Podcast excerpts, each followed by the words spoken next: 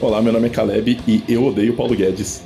Oi, eu sou a Juliana e não compre livros, compre iate. Eu sou Daniel Lameira e quem compra livros de rico é o arquiteto.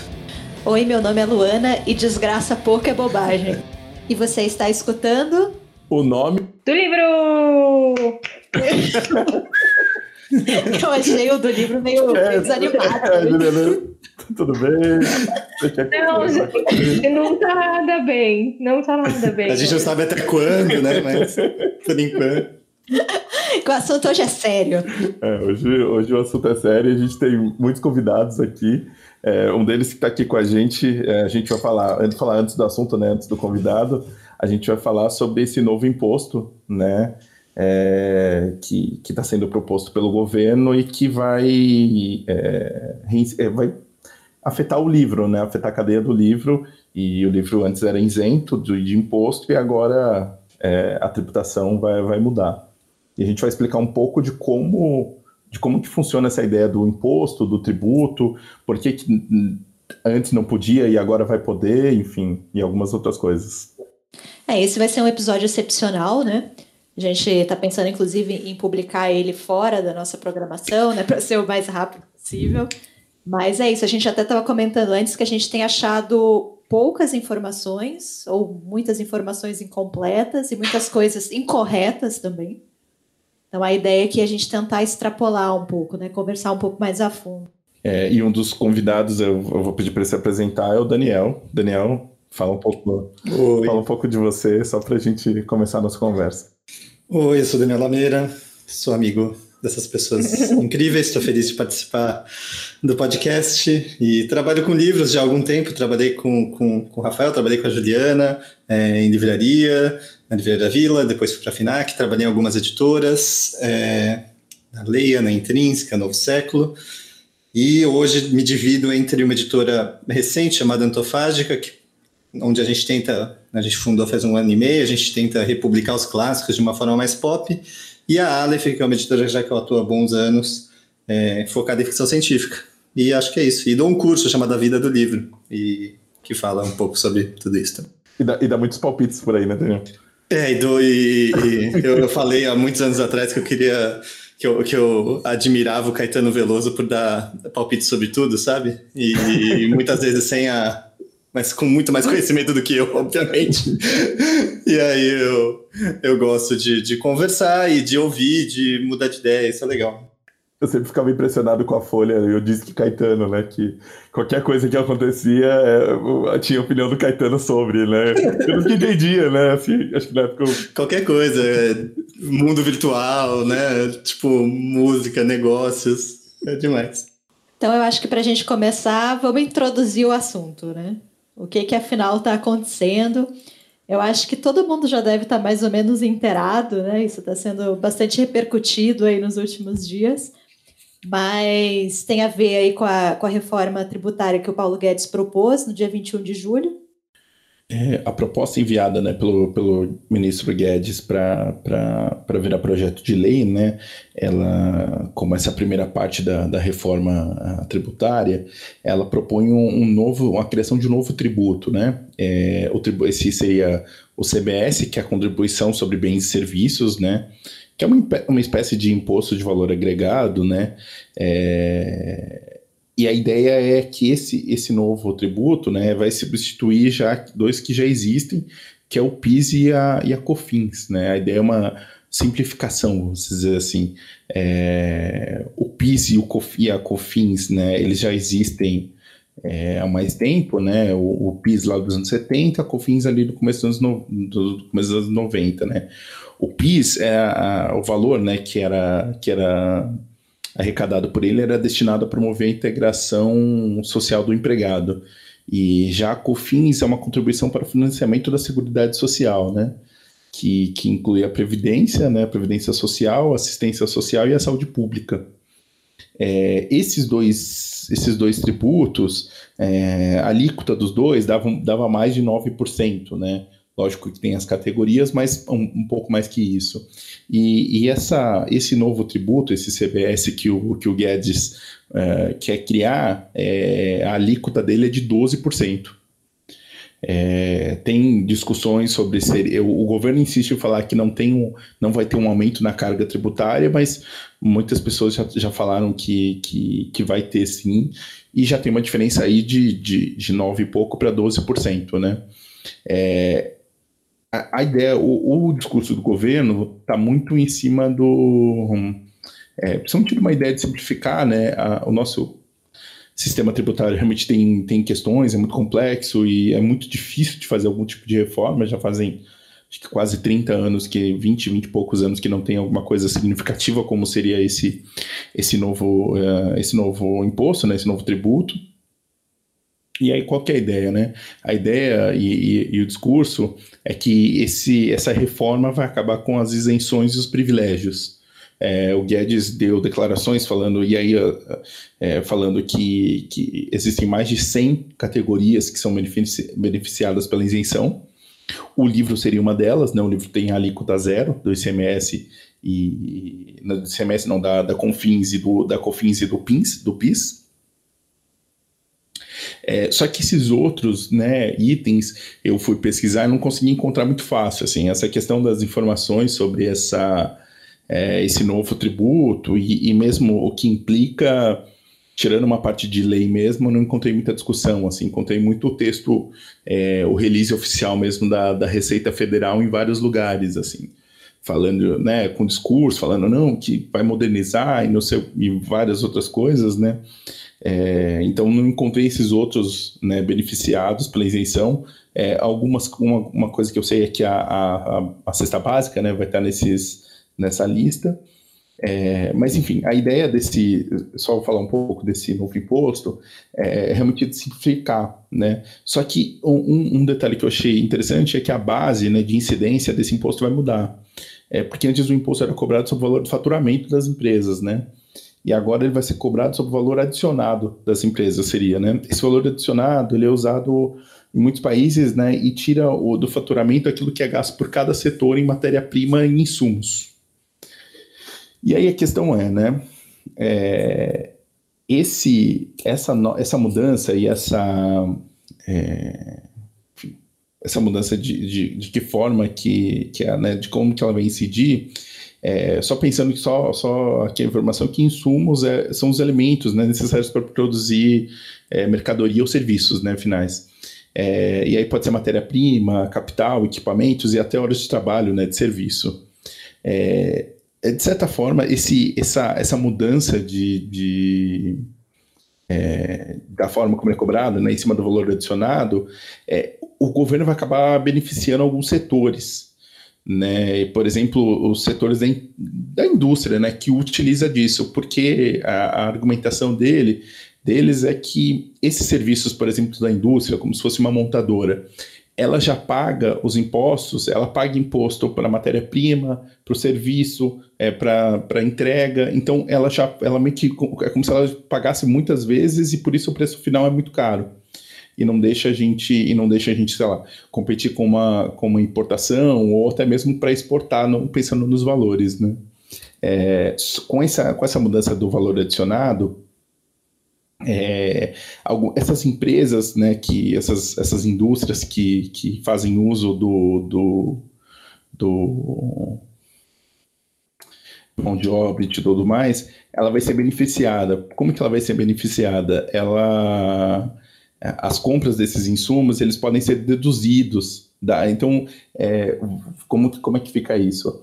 É, esses insumos, né, essas matérias-primas e tudo mais, é, o, as empresas vão poder deduzir da alíquota, então o imposto que elas vão pagar é, vai ser menor, né? Vai ser porque ela já pagou o imposto em algumas outras, em alguns outros momentos, né? E, e esses, e, e, esses que ele que, que pagam em, em matéria-prima, nessas outras etapas, é, eles acabam virando créditos tributários, né? Que pode ser usado para pagar outros tributos. Então, é, em vez dela ser tributada algumas vezes, ela vai ser só, ela vai, ela vai conseguir descontar esses outros e pagar essa alíquota, né?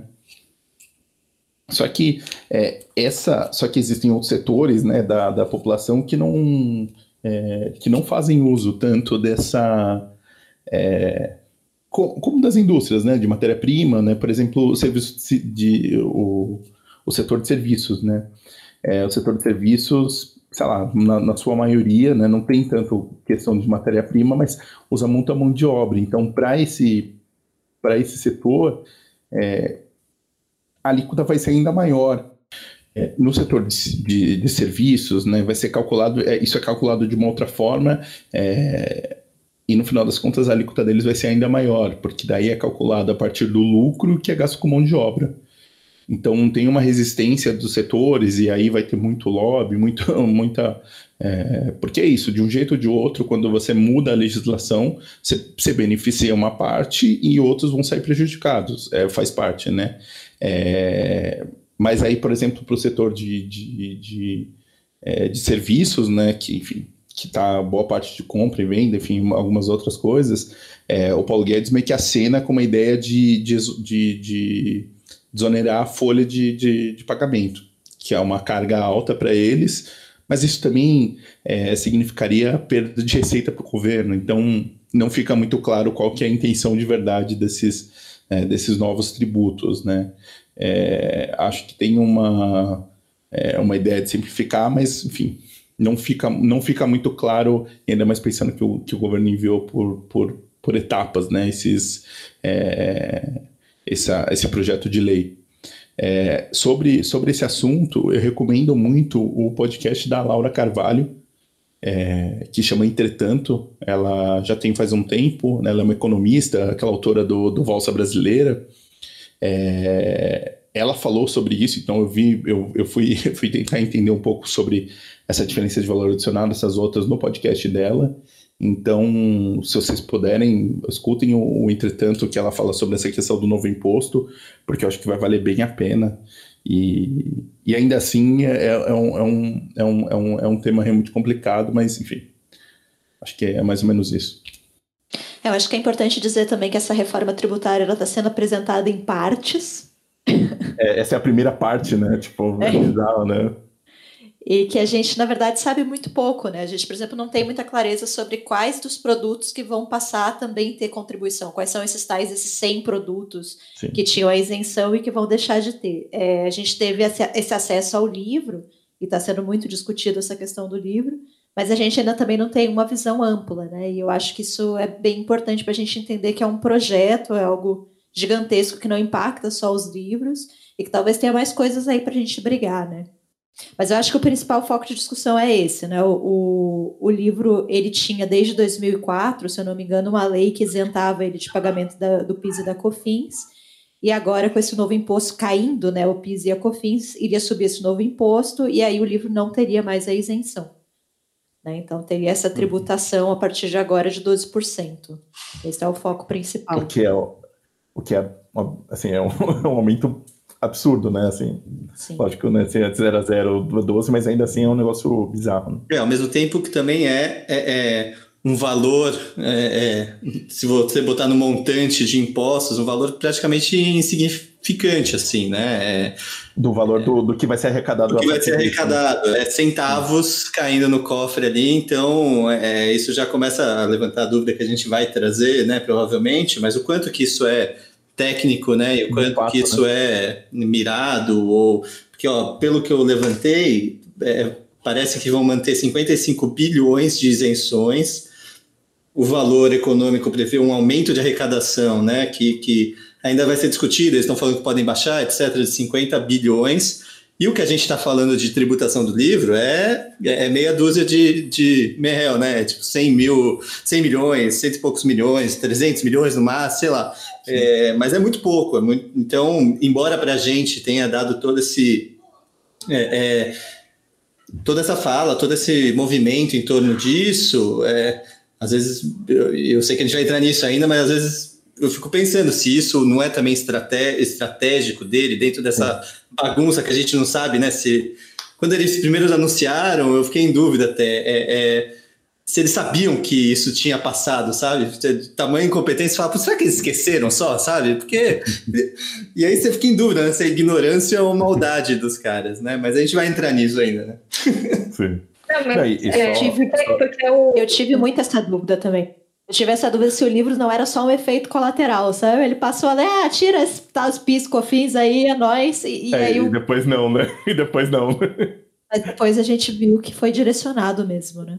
Fala, Ju. Não, então, só, só para complementar o negócio que o Daniel falou, porque é isso, né? 12% dentro do mercado do livro e das pessoas que compram e dentro do próprio, das próprias editoras, é tipo uma fortuna, mas para os cofres públicos, o que seria arrecadado é troco de balinha, sabe? Ok, com 100 milhões, segundo Paulo Guedes disse depois, né? Mas foi aquela coisa de tipo, vamos responder o repórter aqui e deixar a galera feliz. É do tipo livro de elite e com o dinheiro arrecadado a gente vai comprar livros para as bibliotecas. Bom, já existem esses planos de governo, né? Acho que talvez ele não saiba, mas eles existem.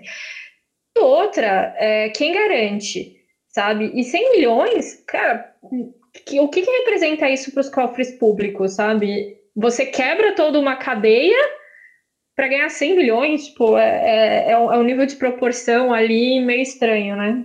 É o, o, o, argumento principal dele é a ideia de que não, não é meio do tipo, a gente não vai fazer concessões, né? Meio que essa coisa, essa, é, é esse, esse discurso totalmente é, demagogo do, do, do, desse governo, que é do tipo, não, a gente não, não vai, os privilégios acabaram e tudo mais, né? Sendo que assim, não é, não é necessariamente é, como a gente está falando aqui dos valores, né? É, mas que propaganda propagandisticamente, eventualmente pega Sim. bem, né? E funciona para um certo eleitorado, né? A gente viveu todo o lance do Crivella na Bienal, né? E é isso, embora não nos incomode, né? O público do Qual a porcentagem dessas pessoas incomodadas que ah, caraca, eu votava realmente no Bolsonaro, agora eu não vou votar, sei lá, é muito, muito pouco, né? Então, estrategicamente, né, como marketing, assim, é algo que, que engaja, né? Eu estava até vendo também que, paralelo a isso que está acontecendo, tem uma discussão lá de retomada do, do turismo e, e, e, e pensando em projetos para hotéis, e eles estão considerando não cobrar o ECAD, né? O, uhum. o valor do, dos, dos músicos recebem por estar tá tocando as músicas naquele lugar, né? Então é isso, é de certa forma um, um, uma escolha de lados, assim, ok, se a galera aqui a gente pode, isso aqui já não está com a gente, né? A gente pode bater que a gente ganha mais do outro lado, talvez com isso. É, de novo, às vezes eu fico em dúvida, mesmo é, é, que ele tenha respondido lá, né, do jornalista, do Freixo lá falando disso, é, às vezes eu tenho dúvida se foi uma coisa pensada antecipadamente ainda ou, ou não, sabe? Se foi uma coisa. É, eu sei que. Foi uma reação só? Se, se ele ficou sabendo depois e aproveitou, sabe, também. Putz, já vai taxar, putz, vamos criar uma narrativa em cima disso aqui que também funciona. É, e aí é, é vai para um lance de também se voltar atrás, não faz diferença nenhuma, e passou um monte de outras coisas, e isso que foi a fumaça. É, é, a gente não faz diferença, sabe? Mas ele conseguiu trazer uma discussão em torno de né? Não, é em torno da incompetência é, é, dele de trazer uma reforma tributária pior do que a que estava do Temer, né? não é ele trazer o negócio completamente recortado e que não faz sentido, né? porque você não sabe ver o todo e ele está trazendo coisinha por coisinha. A, a discussão saiu um pouco de, do que é sério, pelo menos nesse nosso meio, né? E foi para uma coisa que, embora para a gente seja protagonista e importantíssimo, pode mudar a vida de todo mundo, que é por uma coisa é, secundária, assim, no, no, nesse aspecto maior, né? Então é, é, é, bizarro, né? Porque eles, é a estratégia de sempre deles, assim, né? Que você sempre fica em dúvida se é burrice ou estratégia. É, aquele negócio, você fala um negócio para passar outro, né? Você fala uma coisa muito ruim, aí do tipo, ah, não, isso não. Aí acaba passando uma outra coisa, né? É. É, eu acho também curioso da gente falar aqui, importante até para falar sobre o quanto isso representaria para uma cadeia de livro, que é quanto que um autor recebe por obra, né? Então, o autor recebe 10%, o governo receberia 12%. Então, o governo receberia mais do que o próprio autor do livro. Isso, para mim, é, é bem emblemático. assim. E uma outra questão também que eu acho interessante é falar que o livro ele já foi tributado, né? Como a gente falou, essa lei que deu a isenção do piso da COFINS é de 2004, e existem algumas estimativas que foram divulgadas do que, que aconteceu depois que veio essa isenção. Né? Então, a gente teve um manifesto né, que saiu de algumas entidades representativas do livro, é, dentre essas entidades está a CBL, né, a Câmara Brasileira de Livros, a ANL, e eles estimaram que entre 2006 e 2011, né, depois dessa, dessa lei, então, o valor médio dos livros diminuiu em 33%. Né? E aí, segundo eles, isso é, conseguiu fazer com que aumentasse uma venda de até 90 milhões de exemplares. A gente sabe que essas estimativas elas são um pouco complexas de fazer, mas essa a ideia mesmo, né? De que a partir do momento que você teve uma, uma isenção, você conseguiu diminuir o preço do livro. É, então, isso quando... é, você falou, né? Isso vem num, monte de. É, claro que a, e aí, pontuando, né, eu sou completamente contra esse imposto é, é, é possível, etc., mas é, é, isso, aí as instituições, o SNEL, etc., vão pegar também o que forma um discurso que, que faça sentido para combater, né? Porque paralelo a, a, isso, teve todo o movimento, né, das, que a gente conhece, das grandes redes crescendo, de tiragens maiores, de, né, é, é esses grandes fenômenos é, é, de blockbusters que não aconteciam né, há, muito, muito tempo, assim. É, então, mas eu lembro, né, a gente lembra também na década de 90 o preço do livro realmente era outro patamar e que a gente passa talvez a voltar para esse valor meio um pouco mais inacessível do que esse movimento que a gente trouxe nos últimos anos, principalmente a Sextante, né, e, e seguida depois pelas outras editoras, de de, de, de, tratar isso de forma mais acessível, um valor baixo. Mas não sei, é, é, é, é curioso, né? Porque o, o, o...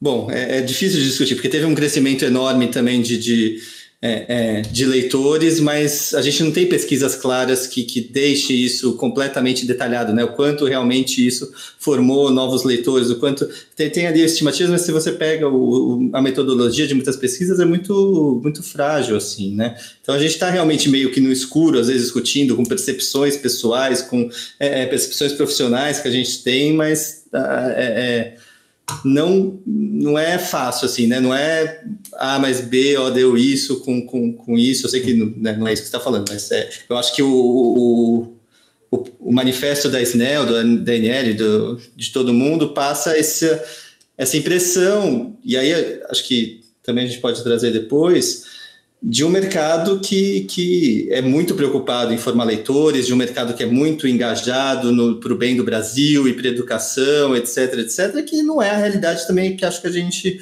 enxerga, né? É, então, ao mesmo tempo que a gente está falando aqui entre amigos, acho que todo mundo que ouve esse podcast, ninguém é, é, tá concordando provavelmente com isso, mas entre nós, é, a gente tem que combinar que eu acho que até a falta de aderência de um público maior falando sobre isso, fora da nossa bolha, etc., é, é, é um elemento, um resultado dessa falta de, de, de relevância um pouco do, do mercado editorial no, na, na, discussão de Brasil, na discussão é, é educacional, etc. Né? No fim, a gente tem algumas, alguns grandes grupos editoriais ali, algumas grandes editoras, é, muitas dos quais é, é, gente de diretoria, às vezes até dono, votaram no Paulo Guedes, votaram né, no, no Bolsonaro. Agora, quando começa a mexer no bolso é, deles, né, isso começa a ficar mais preocupante. Então, embora eu acho que sim, a gente tenha que se posicionar contra esse, é, esse imposto, também não dá para cair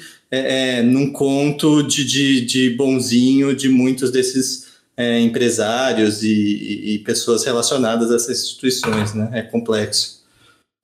É, eu acho que até esse argumento do é um produto de elite, ele, ele tem uma certa, uma certa lógica, né? A gente sabe que realmente a leitura muitas vezes ela é restrita a um círculo muito específico de pessoas. Né? É, não, não adianta o discurso que a gente queira colocar aqui, porque a gente sabe que isso é real. Agora, eu espero, como cidadã, que existam políticas públicas de democratização da leitura, né? de acesso, de, de acessibilidade à leitura. E eu sei, inclusive, que muitas dessas políticas já existem, mas elas muitas vezes não são colocadas em prática. Então, ao invés de você ter essas políticas públicas, você tem um, um aumento na tributação do livro. Né? Então, eu acho que faz sentido a gente pensar que esse governo ele é tão atrapalhado que talvez realmente o livro tenha sido um efeito colateral Faz sentido também a gente pensar que existe um ressentimento por parte do governo em relação à educação e à cultura, e isso é muito notório se a gente pensar em todas as outras coisas que foram feitas durante o governo Bolsonaro. Né? E também faz sentido a gente pensar que isso tudo não passa de uma cortina de fumaça, né? Porque se o Boris Casoy está contra, a gente sabe que é unanimidade. né? A gente sabe que não tem realmente ninguém achando que isso é, é algo legal, algo, algo bacana de se fazer, né? Então eu fico muito com essa sensação de que talvez foi, foi jogado algo para que a gente se apegue, lute, grite, e na verdade esses estão passando um monte de outras coisas aqui que a gente não está vendo, ou quando a gente for ver, a gente já gastou tanta energia nessa briga que a gente já vai estar tá cansado, sabe? Exausto. É, e, e o, esse lance das editoras, de qual. Beleza, as editoras postando bonitinho lá defendendo o livro e tal.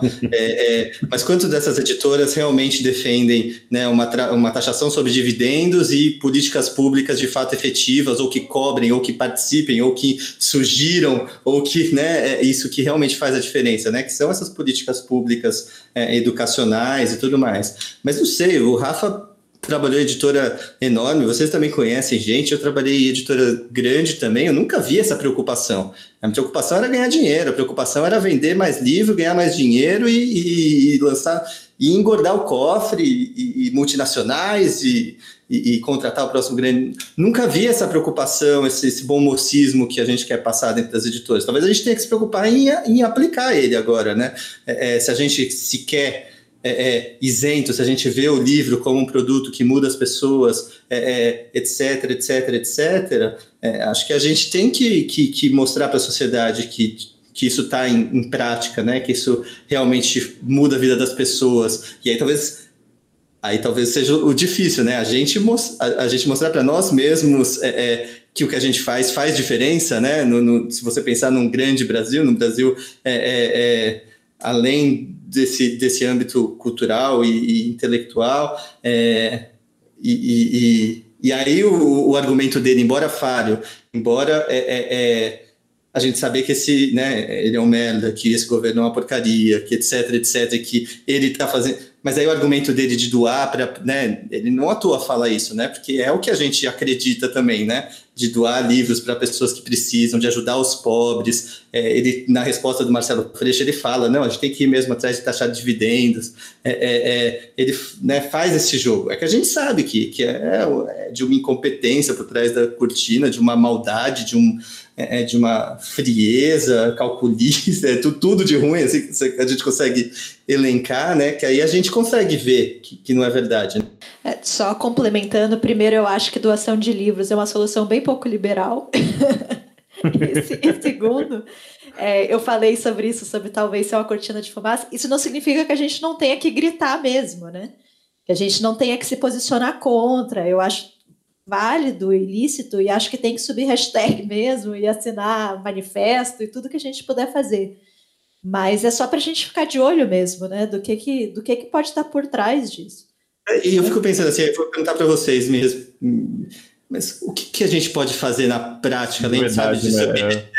e a gente gravar esse podcast se isso faz, se vocês sentem que isso faz diferença em si. Eu não sei se eu sou pessimista, assim, mas eu me sinto tão incapaz de, de agir de qualquer forma quanto a isso, sabe? É, eu, eu acho, ô Dani, eu acho que dá uma sensação de impotência mesmo, né?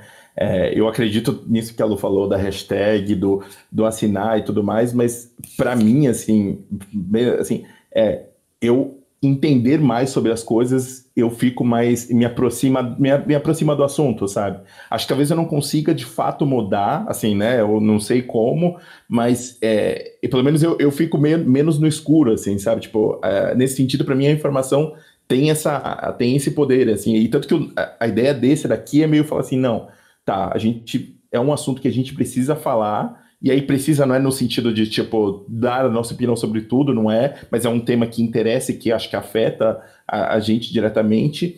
É, até meio nesse, nessa ideia, sabe? A gente, as nossas, é, esse episódio vai ter, vão ter várias vertentes, assim, que eu acho que pode ajudar nesse sentido, assim. Eu fico com a impressão de que talvez o que pudesse ajudar era é, sei lá, quem é, pensando em, em, deputado, nessas coisas, em como se comunicar com eles, assim, sabe? É, eu sei que eu não sei exatamente como e também fico frustrado, mas eu fico meio mais a gente entendendo um pouco como as coisas, o, o que está acontecendo de fato, assim, sabe?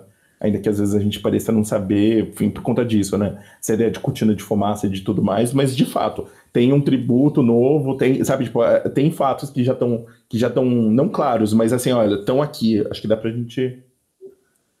Não, então, é, estão dessa questão de ação, é, de fato agora a gente não pode jogar coquetéis Molotov na, na frente de bancos e nem coisas assim, né? Eu acho que no momento não é muito propício, mas assim, tá rolando um, um, um abaixo assinado eu tenho minhas dúvidas em relação à validade de, de abaixo assinados. Ele, ele já está em quase 600 mil assinaturas, mas eu não sei quem é que está puxando esse abaixo assinado, o que eu achei bem estranho, por isso que eu não assinei até agora.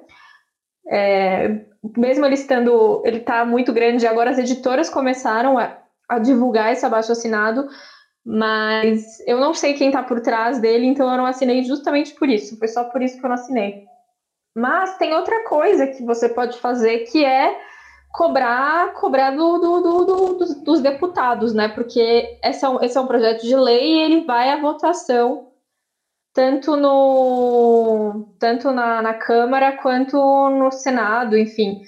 Então, eu lembro quando eu trabalhava, enfim, trabalhei no sindicato, é, para quem não sabe, e, e aí tinha um quando tinha alguns projetos de leis que, que eram referentes a isso, tinha muitas ações relativas assim. Você tem que, enfim, mandar e-mails para esses deputados da sua, da sua cidade, é, perguntar sobre, sobre o assunto, é, questionar mesmo, né? Enfim, hoje em dia eu vi algumas pessoas pelo Twitter cobrando, cobrando algum tipo de posicionamento né? Esse ano é um ano de eleição, tá? Que é para ver para eleições municipais, mas eu acho que tem que levar essa discussão para todas as esferas da política, né? Por mais que, que seja só uma questão municipal e tal, a eleição esse ano, a gente precisa saber o que, que, os, que, que os nossos governantes ou futuros ou pretendem, que pretendem ser nossos próximos governantes entendem do, sobre o assunto e pensam sobre o assunto é, se é um assunto muito caro a nós, assim, sabe? Eu acho que é, é uma solução. Não, não tô falando que é uma solução mágica, mas assim, é uma. Não, é uma medida que, pode, que a gente pode fazer estando dentro de casa, sabe? É, e, e às vezes, às vezes é efetivo sim, sabe? Se a gente faz uma pressão em cima das pessoas, isso pode ajudar de alguma forma. Só uma, só, e sobre essa pressão, Ju, você falou, esse, o governo notoriamente, esse governo notoriamente dá para trás nas coisas, né? Quando sente a pressão. Apertou, apertou, ele volta para trás. Não, então, assim, é né, nesse sentido faz sentido. Né, é o coronel. Pois é. Eu acho que até tem uma questão do, de como o mercado do livro funciona, que é muito, muito inacessível para quem não está na bolha, assim, sabe? É, você é, falou um pouco mais, um pouco antes sobre essa questão dos donos, né, dos, dos donos dos grupos, dos donos das editoras, é, e de como a gente às vezes não sabe exatamente como eles se pronunciam, né? É, eles não se pronunciam, foi exatamente por isso, né? Porque eles não querem, né, que, que mostrar quem eles são, às vezes também, e, e, e, ter esse discurso adaptável ao que for melhor naquele momento em prol da grana que vai entrar, ou da, da dos compartilhamentos, etc, né? É, claro, com exceções, né? De, de novo, né? Mas a gente tem, pô, a Boitempo, a gente tem a autonomia literária, a gente tem um monte de editora é, com pessoas interessantíssimas por trás, é, é, é querendo fazer a diferença, ou às vezes conflitos ali. É, não sei, isso me parece complexo, principalmente quando a gente vê. É, é, é, até aí vamos analisar tipo, a estratégia, sabe? O, o, que você falou lá do Snell, como que é esse. Como que vai ser esse diálogo com. É, com, a, com os parlamentares, né? Quem eles vão acessar, como que é essa negociação, né? O Marcos já falou que não vai partir para nenhuma judicialização, né? e vocês vão ter um, um áudio aí de, é, é, de um advogado, de uma advogada, é, que vai falar um pouco mais sobre essa possibilidade, assim, né? Mas é, até para entender as estratégias por trás da ação, né? A gente sobe a hashtag, a gente faz o podcast, a gente posta nas nossas editoras algo legal, manda e-mail para o nosso deputado, mas nesse nível acima um pouco do que a gente consegue acessar. Como que essas coisas vão andar, né? E quais vão ser os termos de um lado e do outro? Será que a gente vai saber quais vão ser é, é, pô, não, não, não faz isso, mas vamos fazer o seguinte, ó, a gente vai, não sei o que, não sei o que lá. É uma negociação que, para rolar e para ser efetiva, o que, que vai estar tá em jogo, né? A gente não sabe. a gente não sabe nem quem está atrás do, do, da baixa assinada, né? Que a Ju falou.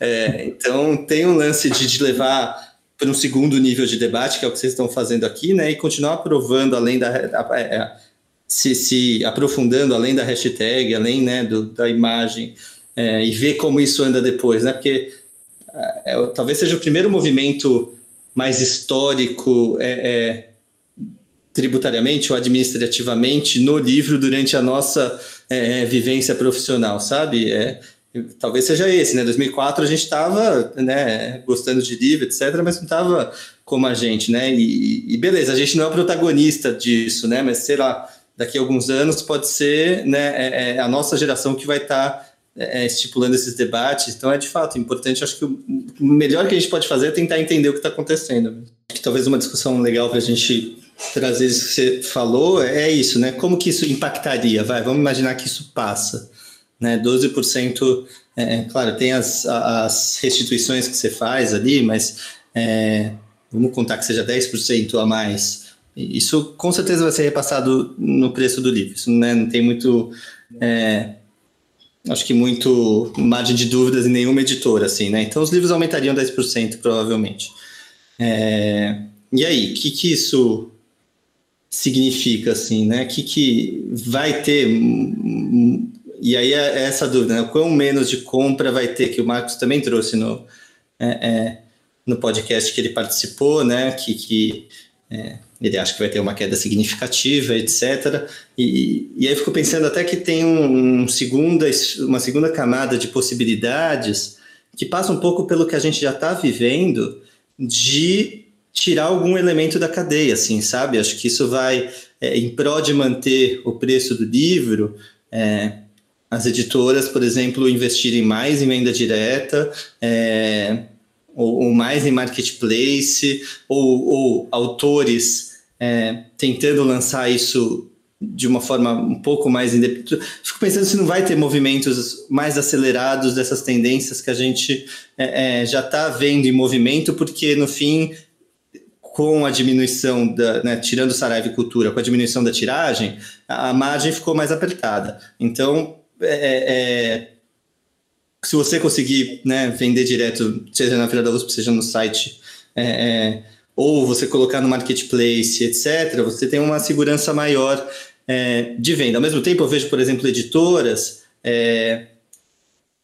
flexibilizando os direitos autorais, deixando os autores é, ganharem mais direitos autorais, porque são autores que vão fazer a própria venda em eventos e etc., em palestras. É, eu acho que essa diversificação é, é de algo que estava solidificado pode ser uma, uma é, é, um, resultado um pouco disso, e já é um pouco acontecendo no meu ver, porque a gente está saindo de uma órbita é, é, muito forte, um centro de gravidade muito forte, que era Saraiva Cultura, e que os modelos de negócio das editoras estavam é, é pautados e direcionados para isso, porque era o que funcionava. Qualquer livro, é isso, né? Em 2008, qualquer livro que você publicava, nossa, era é, um sucesso tremendo de venda se a gente for comparar hoje com qualquer livro, assim, né? Lembro de uma, uns livros nada a ver, assim, que a gente lançava e vendia 15 mil, 20 mil livros. E era... É, e isso passou a mudar, então essa biodiversidade vai diminuindo, você vai fazendo apostas mais certeiras e você vai flexibilizando, acho que, modelos de negócio. É, e aí, sei lá, quando a Amazon vai chegar com uma impressão sob demanda, sabe? Quando os próprios autores vão poder contratar editores eles mesmos e ter uma solução de e-commerce, logística que eles mesmos possam é, é, chipar, já tem o Catarse crescendo, já tem, eu acho que tem outros movimentos em torno do livro, produto livro fisicamente, é, acontecendo e que esse aperto de margem, né, é, é pode também acelerar, sabe? É, voltando então um pouco nisso que você estava falando no começo da sua fala, Daniel, é, a questão da editora. Então, antes de, de, né, porque realmente provavelmente vai ter pode ser que aconteça esse movimento de flexibilização mesmo da produção do livro, mas pensando numa editora atualmente, né, uma editora como, como a gente pensa numa editora hoje em dia. É, você disse um pouco, né, nesse, no começo da sua fala, dessa questão de, de não ter como o, a, a, editora absorvesse esse, esse, esse custo né, desse novo imposto, porque, enfim, as margens ficaram apertadas com diminuição de tiragem e tal. Eu sei que é, pode parecer meio óbvio, mas assim, como é que é calculado é, o preço do livro e como aonde esses 12%, esses 12% entrariam nessa conta? É, como é que fica? Só para as pessoas entenderem melhor isso e o drama mesmo, né? Pensando numa editora pequena que faz uma tiragem ali de 2 mil livros, e 2 mil livros é muito pouco, pensando no país, mas é uma tiragem perfeitamente normal. Uhum. Né? Hoje em dia, se você faz uma tiragem de 10 mil, você, meu Deus, você é Deus, sabe? É, é, é só para ter esse tipo de essa perspectiva mesmo, né? De, de tamanhos e, e, e cálculos. Legal, vou tentar explicar. Se ficar confuso, vocês me interrompem e perguntam, tá?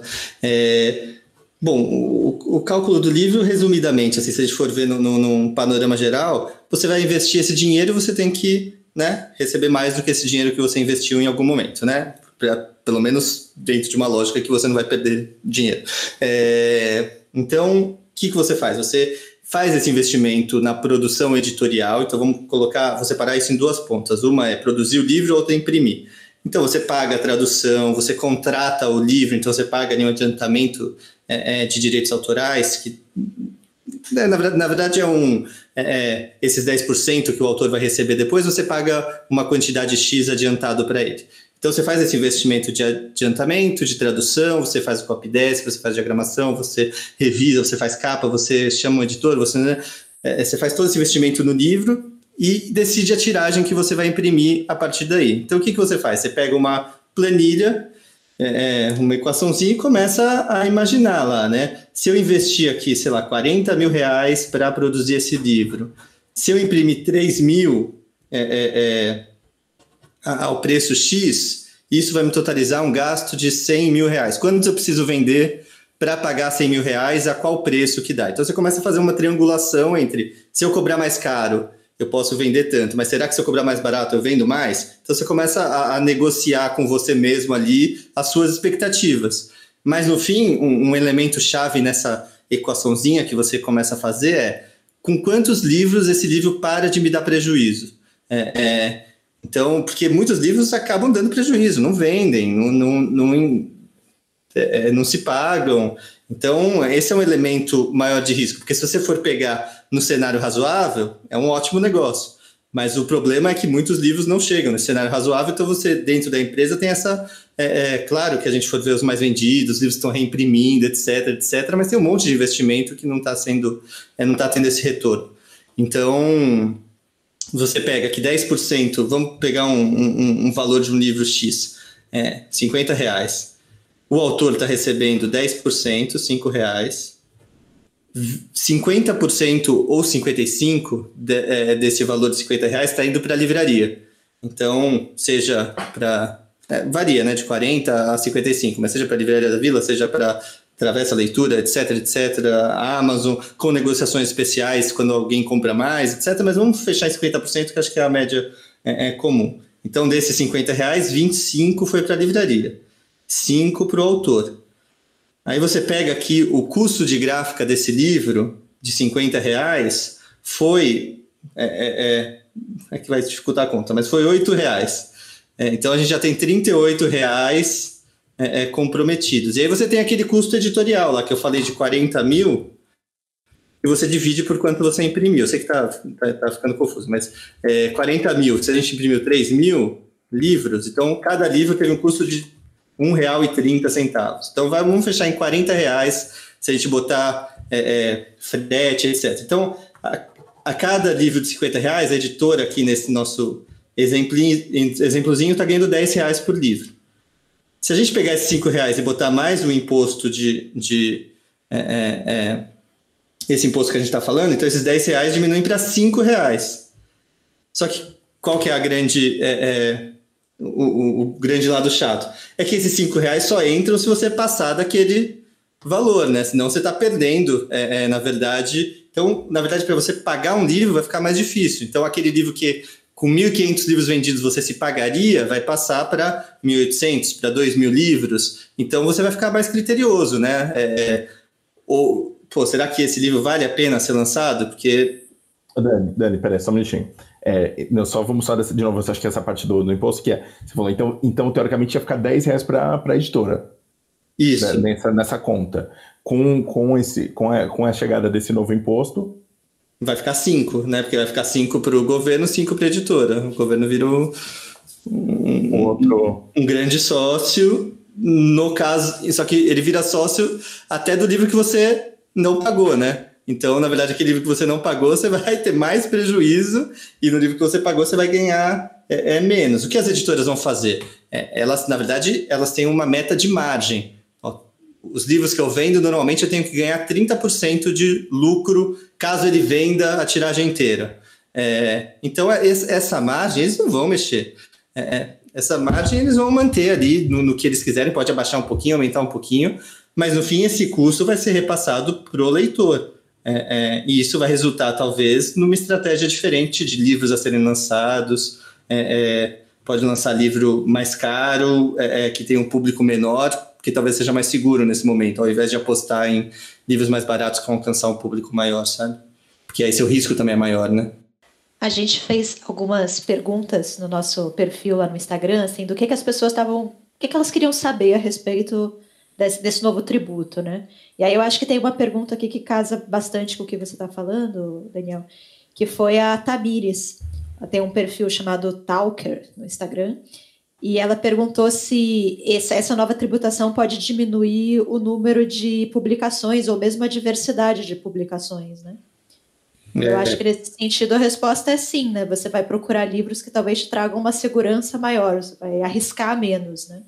É, exatamente. Já, tão, já, já tá todo mundo arriscando bem menos por causa né, do, do, do, do é, da falta da Saraiva, da cultura e, e, na verdade, agora acho que as editoras estão se repensando em como ter essa postura online, como, é, é já que você não vai ter a exposição do livro na livraria, é, acho que tem esse movimento de pensar quais livros reverberam é, é, num nicho ou etc., que online as pessoas vão querer falar dele, que vai ter um alcance maior. Então está tendo esse movimento na aquisição dos livros. Entre, então é, é interessante ver, é, ver a diferença de aquisição de, de, de, títulos hoje ou cinco anos atrás. assim.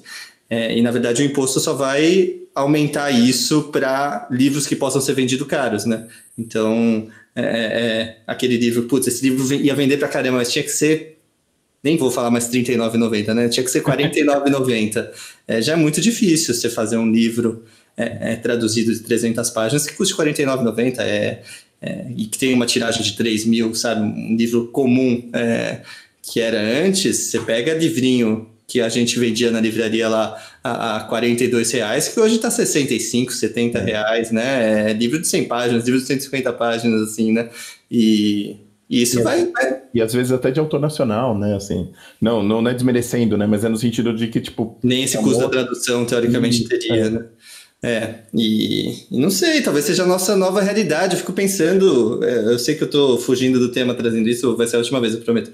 Mas fico pensando se a gente não está no, num, no entardecer do livro enquanto plataforma mesmo, sabe? Que ele vem caindo ano a ano, esse, esse é, é, esse, essa taxa vai ser mais um golpe que vai fazer talvez cair mais rápido, é, mas que se a gente, como mercado, não tenha que se movimentar em torno de antecipar isso, sabe? De pensar como as pessoas podem consumir conteúdo em geral, não só livros, mas esse é outro podcast.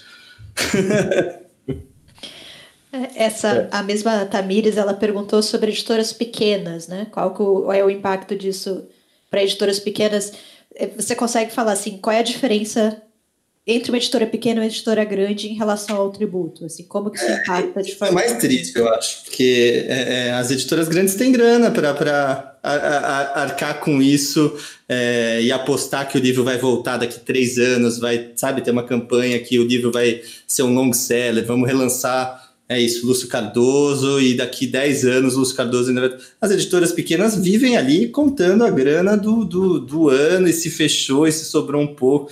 Então, esse impacto é, é, é completamente desproporcional né, do que a gente defende, que é esse, esse, esse tributo em dividendos, porque aí é ótimo, a Sextante vai estar tributada, sabe, o Luiz vai estar tributado, o Jorge vai estar tributado, todo, todo mundo vai estar tributado, e, e, e essas editoras independentes vão estar é, é, é, mais livres para fazer um trabalho e crescerem, talvez disputar de forma é, é, de igual para igual. O que esse imposto faz, ele dá essa ilusão de igualdade para todo mundo, mas o que ele faz é afetar de forma mais forte e, e, imediata esses pequenos produtores, pequenos editores, e, e dá, querendo ou não, essa galera maior tem um, né, o dólar desvalorizado, todas as multinacionais estão completamente tranquilo, vai ser é, esse imposto aí vai ser um trocado do que eles estão economizando com o dólar desvalorizado. É, então não sei, o, o, claro que vai impactar, mas, mas é mais cruel ainda se a gente for pensar em, em, em editores independentes e, e livreiros independentes também que não vão ter é, é a possibilidade da Amazon de, de não ganhar é, é, em cima daquele livro em prol de é, criar uma experiência boa para o seu cliente que depois vai comprar algo mais claro é, e vai né, o livro quase como um, uma mostra de como é, a gente né, a gente Amazon é, é, eficiente e os livreiros independentes também não têm porque eles têm ali no final do mês que fechar a conta pagar o, a galera enquanto que a Amazon tem um capital é, né, investido e uma Disney não é cobrada por dar é, é, lucro, né? Enquanto os outros estão ali tirando lucro para pagar o livro que vai comprar no mês que vem, né?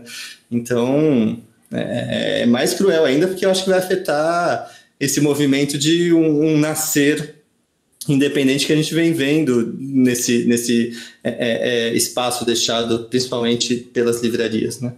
Em alguns momentos o Daniel comentou do, do, do, do podcast da Folha, né? O Café da Manhã, que falou sobre essa, a questão do imposto com o Marcos Pereira. É só para deixar registrado, né? Porque para ouvir que é legal também. Assim, é, um é super outro... legal. Sim, o Marcos é. Ele dá um exemplo que eu acho interessante do, né? Ele sempre dá o mesmo exemplo, né? Do, do Código da Vinci, mas... o, Marco, o Marcos, ele é o, o presidente da, da, da, do grupo Sextante, arqueiro hoje em dia, né? E, e da Snell, né? Então é, ele, ele fala também. Como... Editores, né? Acho que acho que acho que é isso, né? Vamos. Vamos encerrando. Vamos. É... Então quero agradecer de novo a participação do Daniel. Falar que ele vai voltar no, no, num episódio mais ou menos próximo, a gente não tem ideia, mas vai voltar. Então, obrigado, viu, cara? Valeu mesmo. Imagina, pessoal, eu que agradeço. Me chamem quando quiserem.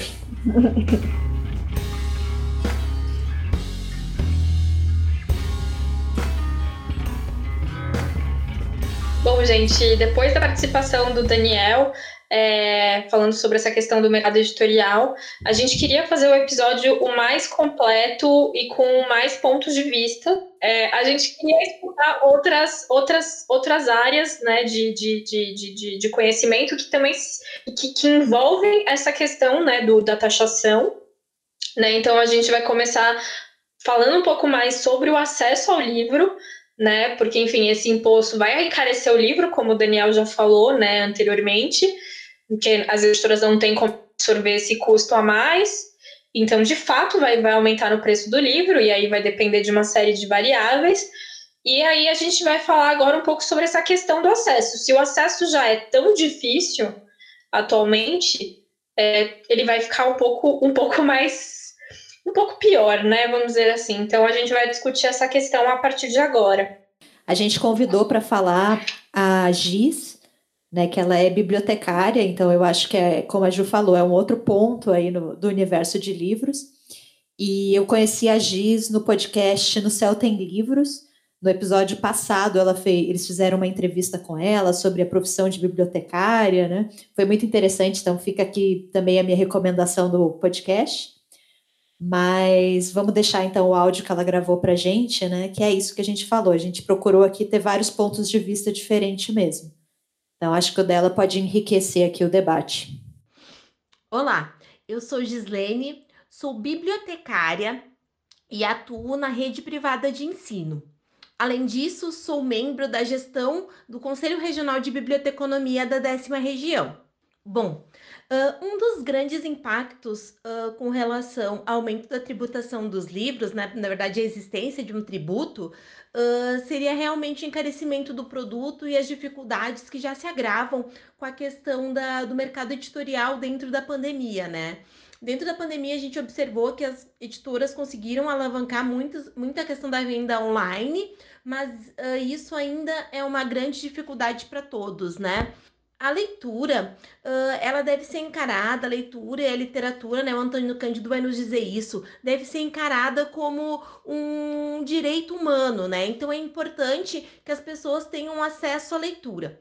Mas a nossa realidade não condiz com isso, né? O Brasil ele tem uma história Uh, de uh, elitização do conhecimento, né? A gente tem, a gente tem um projeto de desmonte da, da educação pública, né? Observado né, com a falta de investimentos, de equipamento, infraestrutura e professores, né, pagamento, parcelamento dos professores, e aí então a gente observa que isso também vai incidir nos índices de leitura da população, né?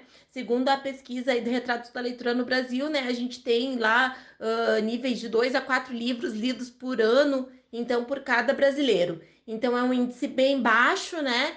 Isso também vai se refletir em outras áreas uh, da nossa democracia, né? Então é importante que as pessoas tenham sim acesso à leitura. Bom, a gente tem uma falta também da importância, tanto da questão do poder público quanto da sociedade civil, do aparelho cultural biblioteca, né? A gente tem uh, algumas cidades, né? A realidade, por exemplo, aqui do Rio Grande do Sul, muitas cidades que não têm o equipamento cultural, biblioteca pública, uh, não tem né, a presença do profissional bibliotecário, e isso, na verdade, acaba gravando, porque as pessoas então não têm acesso a um espaço onde elas democraticamente teriam acesso ao livro, né, de forma gratuita, fazendo ap apenas uma inscrição, né? E então uh, isso tudo vai refletir uh, na forma como as pessoas, então, uh, veem esse espaço e veem a leitura, né? A leitura não vai fazer parte do cotidiano dessas pessoas, porque elas não vão ter acesso à biblioteca. Na realidade das escolas, né, se não for uma escola privada, muitas vezes a gente vai ver a biblioteca fechada, os alunos sem acesso à biblioteca ou pessoas que não estão preparadas para estar na frente desses espaços, ocupando, né, a gestão e a organização dessas bibliotecas, né? E isso pode ser uma coisa positiva quando as pessoas estão comprometidas com a leitura mas nem sempre isso é bom, na verdade, porque não é o profissional bibliotecário, que era quem deveria estar à frente desse espaço, fazendo a gestão e direção, né? Isso tudo é garantido por lei, tem regulamentação para a profissão do bibliotecário e também que, uh, é importante a gente exigir esse profissional, porque ele sim está apto a uh, organizar e a disseminar uh, o trabalho feito pela biblioteca, seus serviços e produtos. Uh, essa ausência das bibliotecas, ela tem, tem se tentado sanar com alguns equipamentos importantes dentro disso, que é o caso das bibliotecas comunitárias, né? As bibliotecas comunitárias têm feito um papel muito importante porque são bibliotecas instaladas geralmente em comunidades e que trabalham bastante essa questão da democratização e de acesso ao conhecimento. Mas a grande dificuldade das bibliotecas comunitárias é que a gente não pode retirar a obrigação do poder público de investir no aparelho biblioteca, né? É, é importante, é fundamental que o Estado invista em biblioteca. Nós temos um plano nacional do livro da leitura, temos algumas cidades que têm plano municipal do livro da leitura, no entanto, esse plano não é respeitado, né? Então, não tem o equipamento biblioteca nesses espaços, né? Não temos uh, incentivo à compra de livros, né? Não temos, uh, enfim, uh, instrumentos que possibilitem transformar e democratizar o acesso ao livro à leitura à população, né? E isso tudo, pessoal, é muito grave, porque a leitura ela é realmente uh, ela tem essa chave, ela pode realmente transformar a realidade social. A partir do momento em que a pessoa tem acesso à leitura, ela consegue, de forma uh, muito plena, exercer seus direitos e deveres dentro da sociedade, né?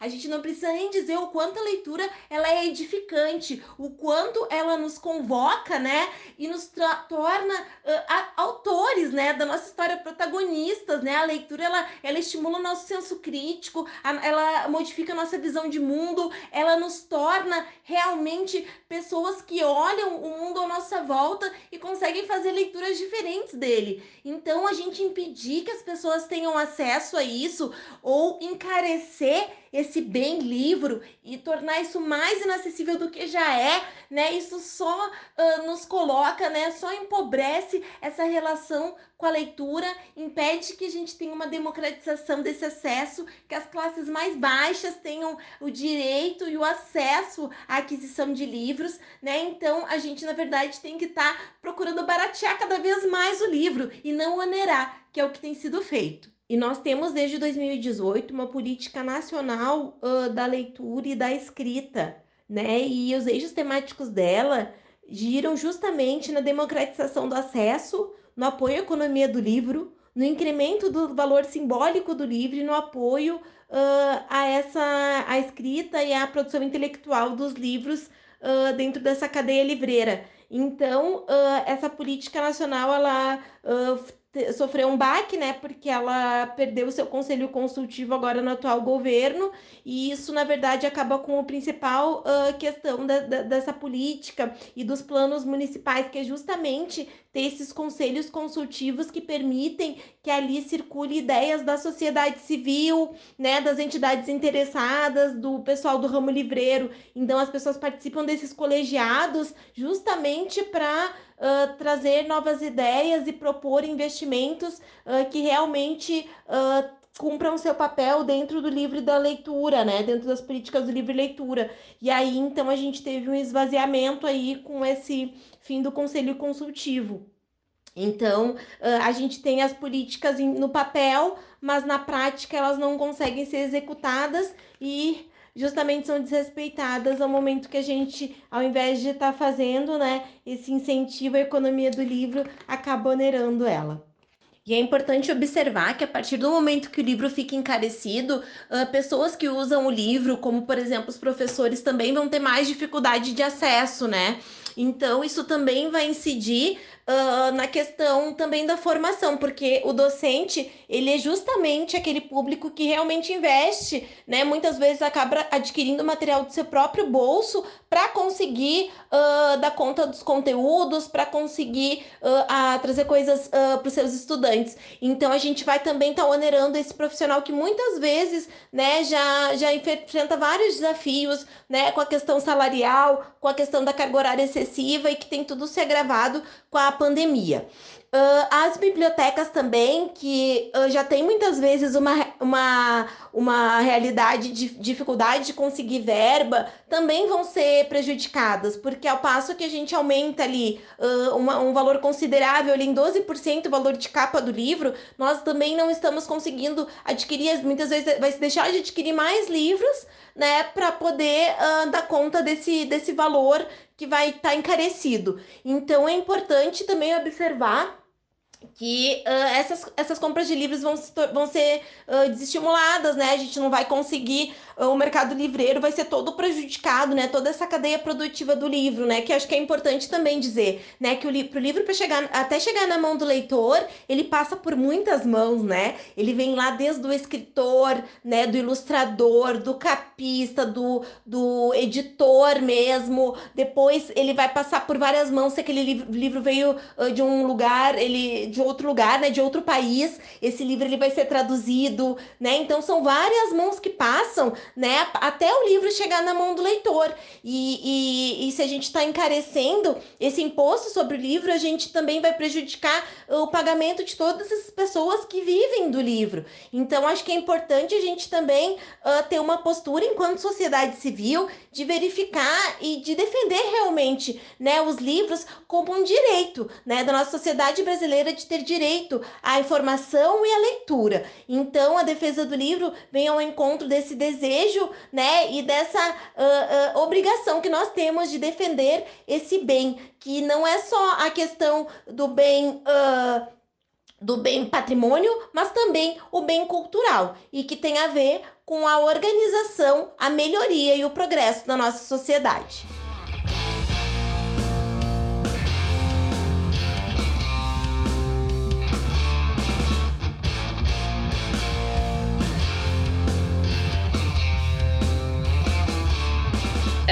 Eu acho interessante um ponto de, de, de, de vista, aquela, um ponto que a gente ainda não tinha pensado aqui, que ela fala bastante sobre a questão da biblioteca comunitária, né?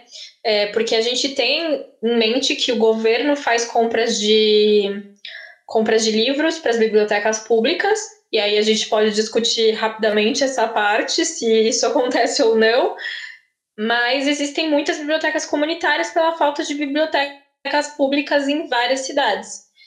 E a compra de, de livros pelas bibliotecas comunitárias é feita a partir de doação, de arrecadação entre o público que visita, enfim, tem toda uma série de dificuldades aí que essas bibliotecas públicas são equipamentos importantes, né, como, como a Giz fala, e que pode ficar extremamente prejudicado, né? Sim. E eu passei também para a Giz duas perguntas, né, que a gente recebeu no nosso Instagram, como eu já citei antes, a gente abriu para perguntas, e acho que ela respondeu na fala dela essas duas perguntas. A primeira foi a da Paula Morato, do perfil Mamães Letradas, é um ótimo nome de perfil, aliás, que ela perguntou, ela chamou atenção para o fato justamente de que os livros mais, mais caros impactariam a vida de bibliotecários e de professores. Né? Então, ela salientou isso na fala dela, inclusive a questão dos professores, que eu acho que é um outro ponto que a gente ainda também não tinha abordado aqui, né? E a Rosa Lucena, que também no Instagram perguntou de que forma era possível democratizar a leitura, né? E qual que seria a importância dessa democratização. Então, achei bonito também que ela fala isso, da gente começar a ver a leitura como um direito, de fato, né? Ou até como uma ferramenta, uma, um meio de mobilidade social. Então, nesse raciocínio faria todo sentido que o livro fosse mesmo isento dessa tributação, né? De alguma forma protegido dessa tributação. Eu acho que talvez esse é o, eu acho que é o melhor, é o maior argumento a favor disso, porque é, quando a gente fala, ah, o livro vai ficar mais caro, dá muito uma impressão muito mesquinha, nossa, numa ideia de, pô, eu vou comprar um livro e o livro vai estar tá mais caro, mas é, é o que ele representa, na verdade, né? É, e eu gostei muito disso, né? Que ela falou de, desse direito de além do bem, de, do bem próprio, né? Além do seu livro que você vai comprar um, e, e sim o que ele representa, né, as mudanças. E também achei importante isso dos professores, né, é, que são, uh, enfim, é, que precisam estar sempre, é, de certa forma, sempre meio que se preparando, né, se, se é, né, aprimorando mesmo, né, e, e isso, é, os livros é, é, parte fundamental, né?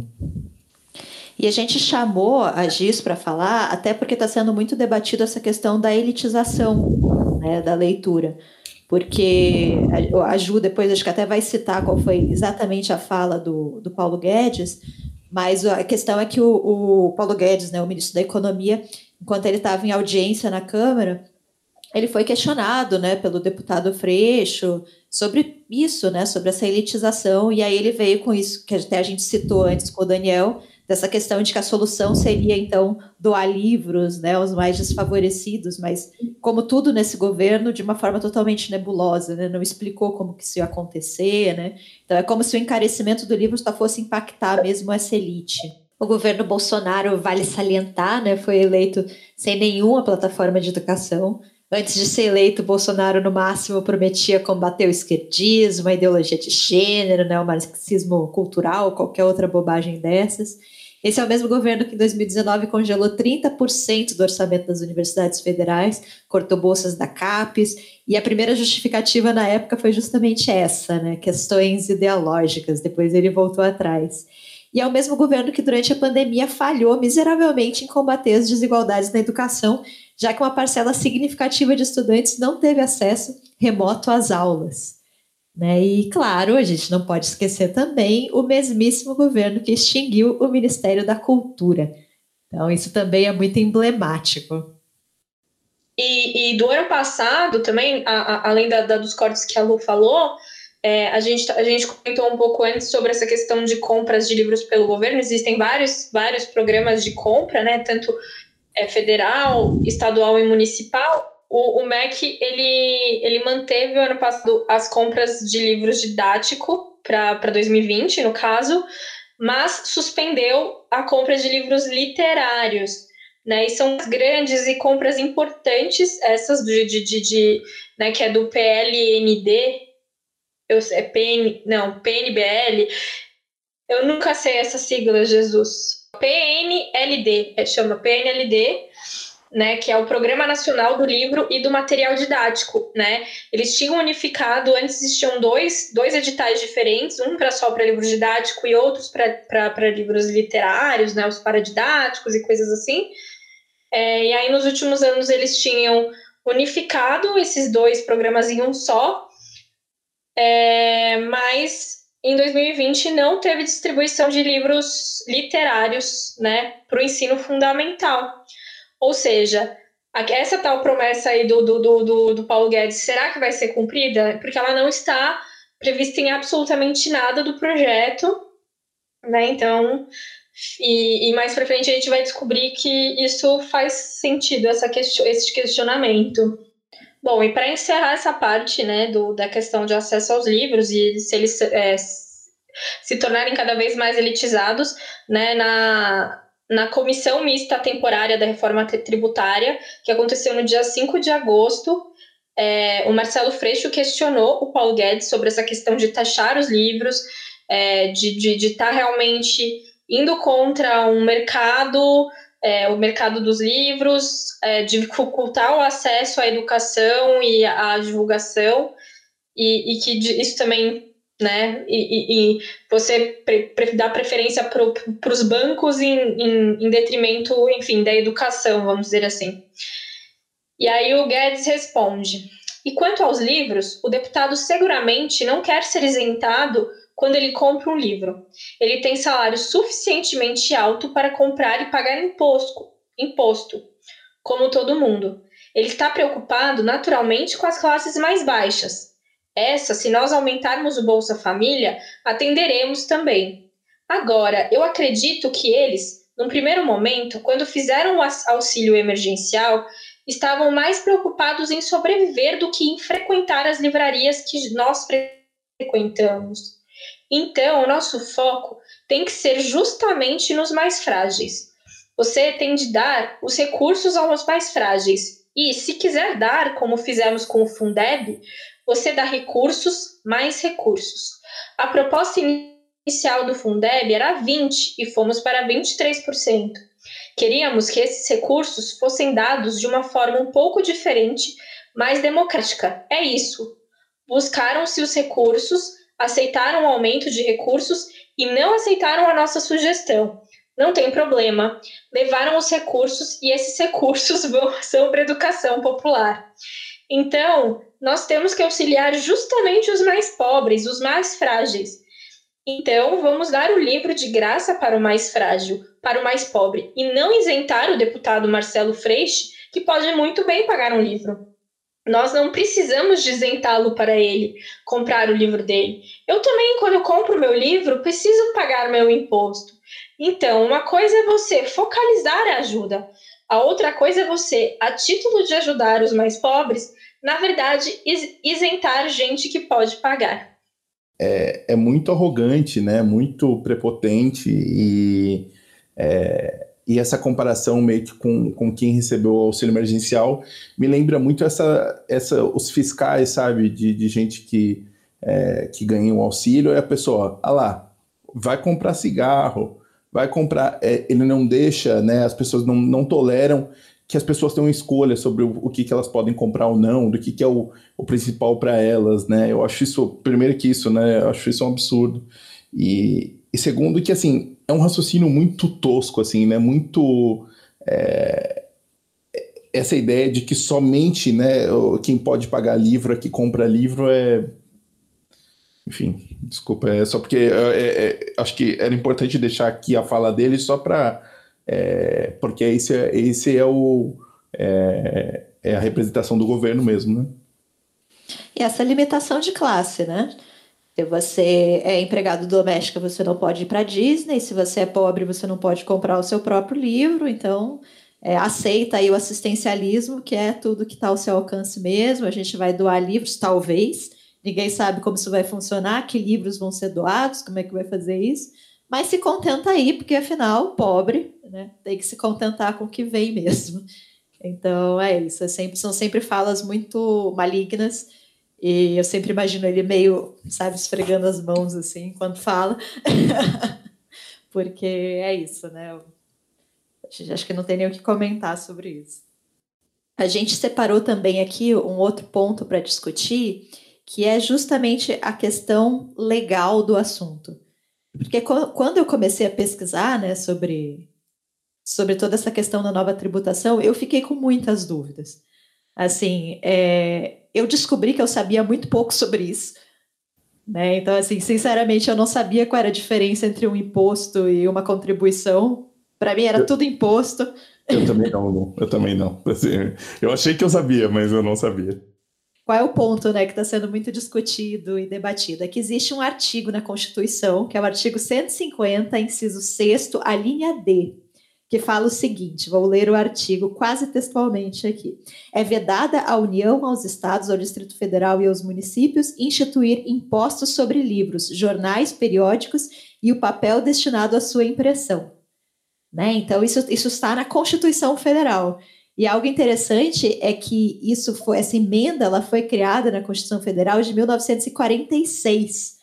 Ela foi apresentada à época por um deputado federal, talvez um pouco famoso aí, vocês talvez já tenham ouvido falar dele, do PCdoB, né, que era o Jorge Amado.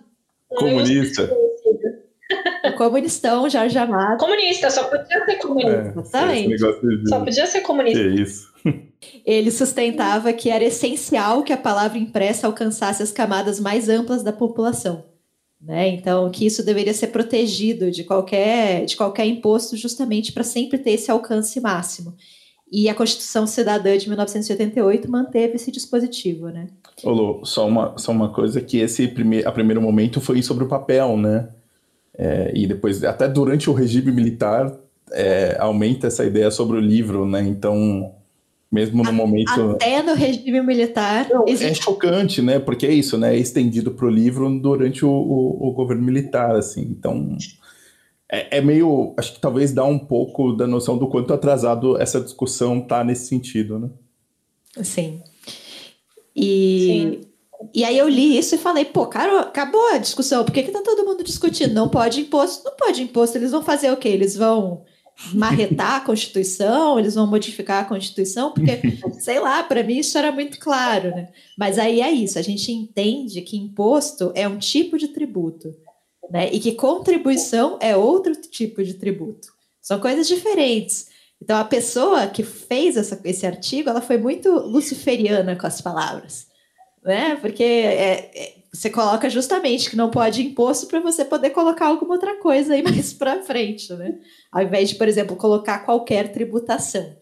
E aí a gente descobriu que o PIS e a COFINS, na verdade, são contribuições, ou seja, é legal você cobrar é, PIS e COFINS do livro, inclusive foi cobrado, né? Foi só em 2004, com, com a assinatura de uma lei, que deixou de ser cobrado a PIS e COFINS. E, na verdade, que o livro ganhou alíquota zero. Zero, é. E aí, lei. Alíquota zero, exatamente. José Sarney e presidente Lula, hein? Essa dupla aí. Se Segura essa dupla. É, homem das letras, né? José Sarney, o homem das letras. Academia Brasileira das Letras, mais um, mais um mistério na nossa vida, Academia Brasileira das Letras. E a gente viu muita coisa estranha sendo divulgada, né? Inclusive isso, que era inconstitucional. E, na verdade, pelo que a gente entendeu aqui, não é inconstitucional, justamente por ser um outro tipo de tributo, né? Mas a gente estava com muitas dúvidas sobre isso, e aí a gente teve a ideia de trazer um, um advogado mesmo para falar, né? Uma pessoa que tem conhecimento de direito tributário especificamente, que é uma das caixinhas do direito. Uma das muitas. Não, e uma das é, a gente chamou... caixinhas do direito. Sim. É, é... Então, exato. A gente, a gente falou com o Vitor, né, o Vitor Burgo. É, ele é um advogado doutor e professor de direito. É, ele trabalha entre direito financeiro e, e também fala um pouco sobre direito tributário, né? Ele foi muito gentil em me explicar para a gente de uma forma simples, né? Mas pelo que ele estava dizendo, o hard do direito tributário é tão uma questão linguística é, que o pessoal no, no, direito tributário estuda SOCIR. SOCIR é um cara que a gente estuda lá na letras, em linguística, é o... e às vezes em faculdade de comunicação, assim. E é um cara super difícil de entender, né? É, tá no começo. E quando ele falou que... Né, de, de, como, do estudo mesmo, né?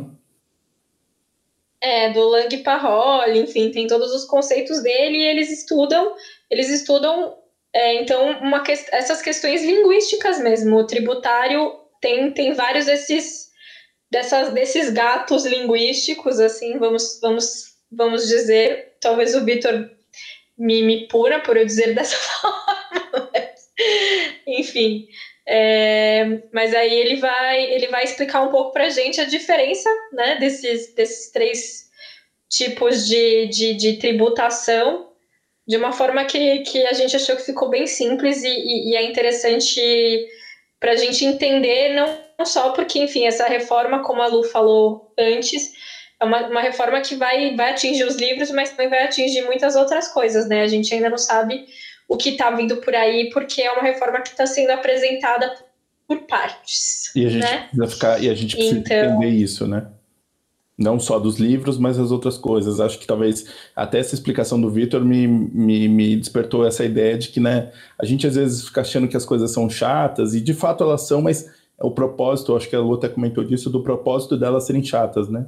Essa questão da linguagem que a Ju falou é, é para afastar mesmo, né? Tem um, tem um intuito nesse sentido e eu acho que a gente, a nossa função é entender isso, né? É meio que passar por essas camadas, né? É, é um pouco feito para a gente não entender mesmo, né? Sim. A gente tem que ter consciência disso e talvez por isso se esforçar um pouco mais. Né? Então, assim, eu realmente convido vocês a escutarem. É um áudio um pouquinho mais longo, acho que foi com uns 20 minutos, mas ele é extremamente didático. Então, hum. até para entender como é que funciona mesmo essas tributações, eu acho. E, e, ele fala também sobre como que funciona a questão da pressão popular, né? Como no final da fala dele também ele vai falar sobre como que a gente pode fazer para pressionar deputados e qual a importância disso, né? Senadores, enfim. Então, realmente escutem, assim. Porque é isso, assim, nessa, de todo esse episódio, eu acho que o que mais me marcou mesmo foi a minha grande ignorância, assim, o quanto de coisas que eu não sei e o quanto de coisas que a gente não está deixando passar porque a gente não sabe ou não se interessa tanto assim, né? Eu quero deixar registrada a minha satisfação de participar com vocês desse podcast, com pessoas que eu admiro e falando sobre um tema que é muito importante para minha vida, o universo dos livros. Eu me divirto, eu pesquiso, eu trabalho, eu estudo. Esse universo me acolhe em grande parte do meu dia. Mas infelizmente nós vemos que esse universo, que já é restrito a muitas pessoas, talvez tenha o seu acesso ainda mais dificultado pela nova contribuição que se planeja no contexto da reforma tributária do governo federal. Sim, é verdade, nós precisamos de uma reforma tributária. O sistema tributário ele é muito complexo, ele traz dificuldades no nível teórico e no nível prático. E por essa razão a reforma tributária ela é importantíssima, eu diria imprescindível. Mas sempre que a gente fala do tributo, a gente está falando de como arrecadar, de como o Estado faz dinheiro para poder gastar. Sobretudo, de onde, de qual bolso ele vai tirar esse dinheiro. E aí, nesse momento, é importante a gente saber que todas essas escolhas são políticas. E saber sobre qual bolso a mão do Estado vai investir é saber o que se tem por prioridade no governo vigente. Estamos, portanto, diante de um momento, vivendo um momento em que nós precisamos repensar essas bases de financiamento do Estado, em que nós vamos discutir quem é que vai pagar e quanto vai pagar para que o nosso Estado continue a funcionar. Porém, mais que isso, o Estado continuar a funcionar não é o suficiente para nós. Sabemos que o Estado brasileiro precisa melhorar bastante. E aí é nesse contexto que entra a nossa discussão. Por que tributar os livros, né? Por que afinal nós vamos voltar a tributar os livros? E por que é possível tributar os livros? Eu começo com uma citação do professor Sacha Calmon, que é um dos grandes tributaristas que nós temos no Brasil, e sobre esse tema ele diz o seguinte: A imunidade, seu fundamento, é político e cultural. Procura-se retirar impostos dos veículos de educação, cultura e saber para livrá-los de sobredobro das influências políticas, para que através do livro, da imprensa, das revistas, se possa criticar livremente os governos sem interferências fiscais. Vejam que o professor Sacha Calmon, lá no começo dos anos 2000, falando sobre uma imunidade que está na Constituição de 88, uma imunidade que já estava na Constituição de 1946, ele destaca duas vezes o termo político e ele fala sobre o uso de livros e da imprensa para a realização de críticas aos governos sem interferências fiscais. Nós já temos então a dimensão de qual é a importância e o impacto dessa tributação no contexto cultural, educacional e social. Nós já sabemos que é importante facilitar o acesso ao livro como caminho de expressão, caminho de informação, educação e cultura de uma sociedade. Essa imunidade colocada na Constituição, ela, porém, não é absoluta. Ela, porém, não abrange todos os tributos. E é por isso que a gente precisa entender, afinal, do que, que a gente está falando. No direito tributário, nós temos o gênero tributo, que tem como espécies imposto, taxas e contribuições. Não vou falar de empréstimo compulsório em 2020, porque nós já conhecemos a história do Beetlejuice. Quanto mais a gente fala, maior o risco de ele aparecer. Os impostos, falando de forma muito simples, para que a gente consiga abranger o maior número de pessoas possível, os impostos, eles são uma espécie de tributo que não tem uma destinação específica. Acho que essa é a primeira informação relevante. Quando eu instituo um imposto, seja pela União, seja pelos estados, seja pelos municípios, eu não tenho como fazer uma destinação específica daquela verba. Então, vou criar um imposto para gastar esse dinheiro com. Isso não existe. Ao se criar um imposto, a verba arrecadada ela vai para o cofre público. E o gasto a ser dado, ele vai ser planejado no contexto orçamentário. Mas existe um ponto aqui que é muito importante de destacar. Quando a União arrecada um imposto, ela divide partes dessa receita com estados e municípios. Ok? Fixemos essa premissa, fixemos essa ideia. Os impostos eles vão incidir sobre um determinado bem, sobre um determinado produto, sobre um determinado serviço. Os impostos eles têm uma base de cálculo. Quando a gente fala de imposto, a gente discute a sua hipótese de incidência. E ali a gente vai ter a base de cálculo, que é essa plataforma é sobre o que o, o tributo vai incidir.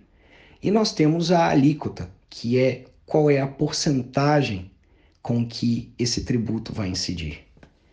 Quando nós falamos de imposto, nós podemos pensar no IPTU, Imposto predial territorial urbano. Então já temos pelo nome dele o contexto. O imposto de renda, imposto de renda sobre pessoa física, imposto de renda sobre pessoa jurídica. Nós estamos falando de um imposto que incide diretamente sobre a renda arrecadada por cada pessoa física ou jurídica. O que vai ser feito com esse dinheiro, a gente não pode saber de antemão. Os governos vão ter que fazer frente àquelas despesas constitucionais, obrigatórias ou facultativas. Nós temos aí ainda a figura das taxas.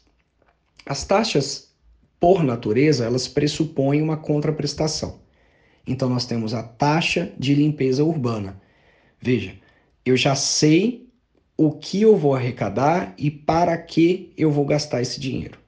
A taxa de limpeza, então, urbana, ela já me diz que eu preciso arrecadar um dinheiro para fazer a limpeza das vias públicas.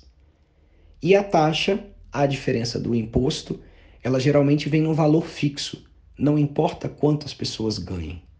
Eu não tenho uma alíquota variável, 20%, 15%, 17%. Essa taxa ela tem um valor fixo e ela pretende cumprir aquela obrigação. No nosso exemplo, fazer a limpeza das vias públicas. Nós temos ainda as contribuições. Podemos falar de contribuições de melhoria, que não vem ao caso na nossa discussão. Podemos falar das contribuições especiais ou sociais. E aí elas interessam a gente justamente porque PIS e COFINS são ou pressupõem contribuições que incidiam até 2004 sobre os livros. O PIS é um programa de integração social. Esse programa de integração social, ele tem por característica formar uma proteção para os trabalhadores das entidades privadas, das empresas privadas. E para fomentar o PIS, para contribuir para o PIS, existe essa espécie de contribuição. Nós temos ainda a COFINS, a COFINS que é, em seu próprio nome, uma contribuição, contribuição de financiamento da Seguridade Social. Nós temos aí a necessidade de contribuir, de financiar a Seguridade Social. Essa contribuição, chamada COFINS, e a contribuição que é destinada para o PIS, elas têm como incidência, como essa base na qual elas vão incidir, a arrecadação de lucros pelas empresas. E eu estou simplificando isso bastante, prejudicando talvez uma criticidade do direito tributário que é chatíssimo com a lida, na lida com as palavras, mas a gente precisa entender a estrutura e como isso funciona. Essas contribuições, elas são ou elas têm uma natureza diferente do imposto. Elas podem sim ter gradações de incidência, as alíquotas, mas elas também, a similaridade das taxas, tem uma destinação específica. Mais que isso, a contribuição é uma espécie diferente do imposto. Então, é preciso que a gente entenda que tributo é gênero, imposto e contribuição são espécies desse gênero. De maneira que a Constituição, lá no artigo 150, diz para a gente que estados, União e municípios não poderão criar impostos sobre os livros. A Constituição não fala de uma proibição da criação de contribuições sobre os livros. A Constituição também não fala de uma proibição de tributação dos livros. Ela está falando de uma proibição de criar impostos. E aí já é a nossa primeira reflexão sobre os termos, a nossa primeira reflexão linguística. A Constituição, ela traz essa proibição de criação de impostos, de maneira que taxas e contribuições não estão proibidas. OK? Essa é a primeira compreensão que a gente precisa estabelecer. Mas afinal, o que é essa proibição que a Constituição estabelece? No direito tributário, nós temos três níveis de proibições. Nós temos a imunidade tributária, nós temos a isenção tributária e nós temos a não incidência tributária. Falar em imunidade é falar dessa proibição que está na Constituição. Sempre que eu falar em imunidade tributária, eu estou falando de uma proibição que está na Constituição. E veja, ainda que a Constituição chame de isenção, isso não é isenção, é imunidade, justamente porque ela está alocada na Constituição, tá? Então, o que é imunidade? É a proibição constitucional de criação de um tributo, seja ele imposto, taxa ou contribuição. Diferentemente, nós temos a figura da isenção. A isenção é uma proibição ou uma exceção legal. Não está na Constituição, está em alguma lei. Então, isentar é tirar de uma base de cálculo, é tirar da hipótese de incidência um determinado bem, um determinado serviço, uma determinada renda. Nós vamos dar um exemplo, isso talvez fique mais claro. A não incidência é simplesmente aquela situação em que a lei não prevê a tributação. Não quer dizer que seja proibido, só quer dizer que não houve a criação de um tributo sobre aquilo. Então vamos partir para o exemplo. Como discutimos livros, suponhamos que uma lei diga o seguinte: fica instituído o imposto de 2% sobre todos os livros de capa amarela. Sabemos que todos os livros de capa amarela pagarão imposto. Na verdade, todo mundo que comprar os livros de capa amarela pagarão imposto de 2% sobre o seu valor, certo? Livros de capa vermelha, livros de capa verde, livros de capas com todas as outras cores podem ser tributados? eles não podem ser tributados pelo simples fato de que a lei não fez a previsão tributária, certo? Mas é possível que a lei estenda, que a lei passe a tributá-los no momento posterior. Não existe vedação. Só que também um tributo ele precisa de um respaldo legal. O Estado não pode chegar na minha casa e dizer: "Oi, vou tributar o ar que você respira". Calma. Antes disso, você precisa aprovar uma lei. Aprovada essa lei, vamos esperar o ano passar e aí sim você pode me cobrar esse tributo. É assim que funciona no Brasil. Então a não incidência é isso. A legislação previu um tributo, mas esse tributo ele não abrange um determinado produto, um determinado serviço, uma determinada renda. OK? O que é a isenção? A isenção seria o seguinte: temos a lei tributária incide imposto de 2% sobre todos os livros. Isenção. Os livros publicados pela Clarice Lispector não estão sujeitos à tributação. Aí nós temos uma isenção. Todos os livros publicados estão sujeitos ao imposto de 2%. Exceção expressa, retirada da norma os livros publicados pela Clarice Lispector. Então nós temos aí uma isenção que foi conferida expressamente pela lei. Não fosse essa isenção, os livros publicados pela Clarice também recolheriam imposto. OK? E por fim nós temos a imunidade. A Constituição dizendo: nenhum livro no Brasil sofrerá incidência de imposto. E é isso que a gente vê na Constituição de 88. Razão pela qual nenhum imposto é criado para incidir sobre os livros. Porém, sabemos que a Constituição só conferiu imunidade, então já explico, não é isenção, imunidade aos impostos e não às contribuições. Por essa razão, até o ano de 2004, ainda incidia contribuição para PIS e a COFINS sobre os livros. Foi com a Lei 10.865 de 2004, no seu artigo 28, inciso 6, que nós tivemos a estipulação de uma alíquota zero. Então, o que foi dito na Lei 10.865 foi que incide contribuição para o PIS e a COFINS sobre os livros, porém essa alíquota será de zero o que acaba resultando em uma isenção, isenção para contribuições. Espero que estejamos acompanhando esse raciocínio. O que foi definido como livro para alíquota zero de COFINS e contribuição para o FIS, para o PIS, perdão.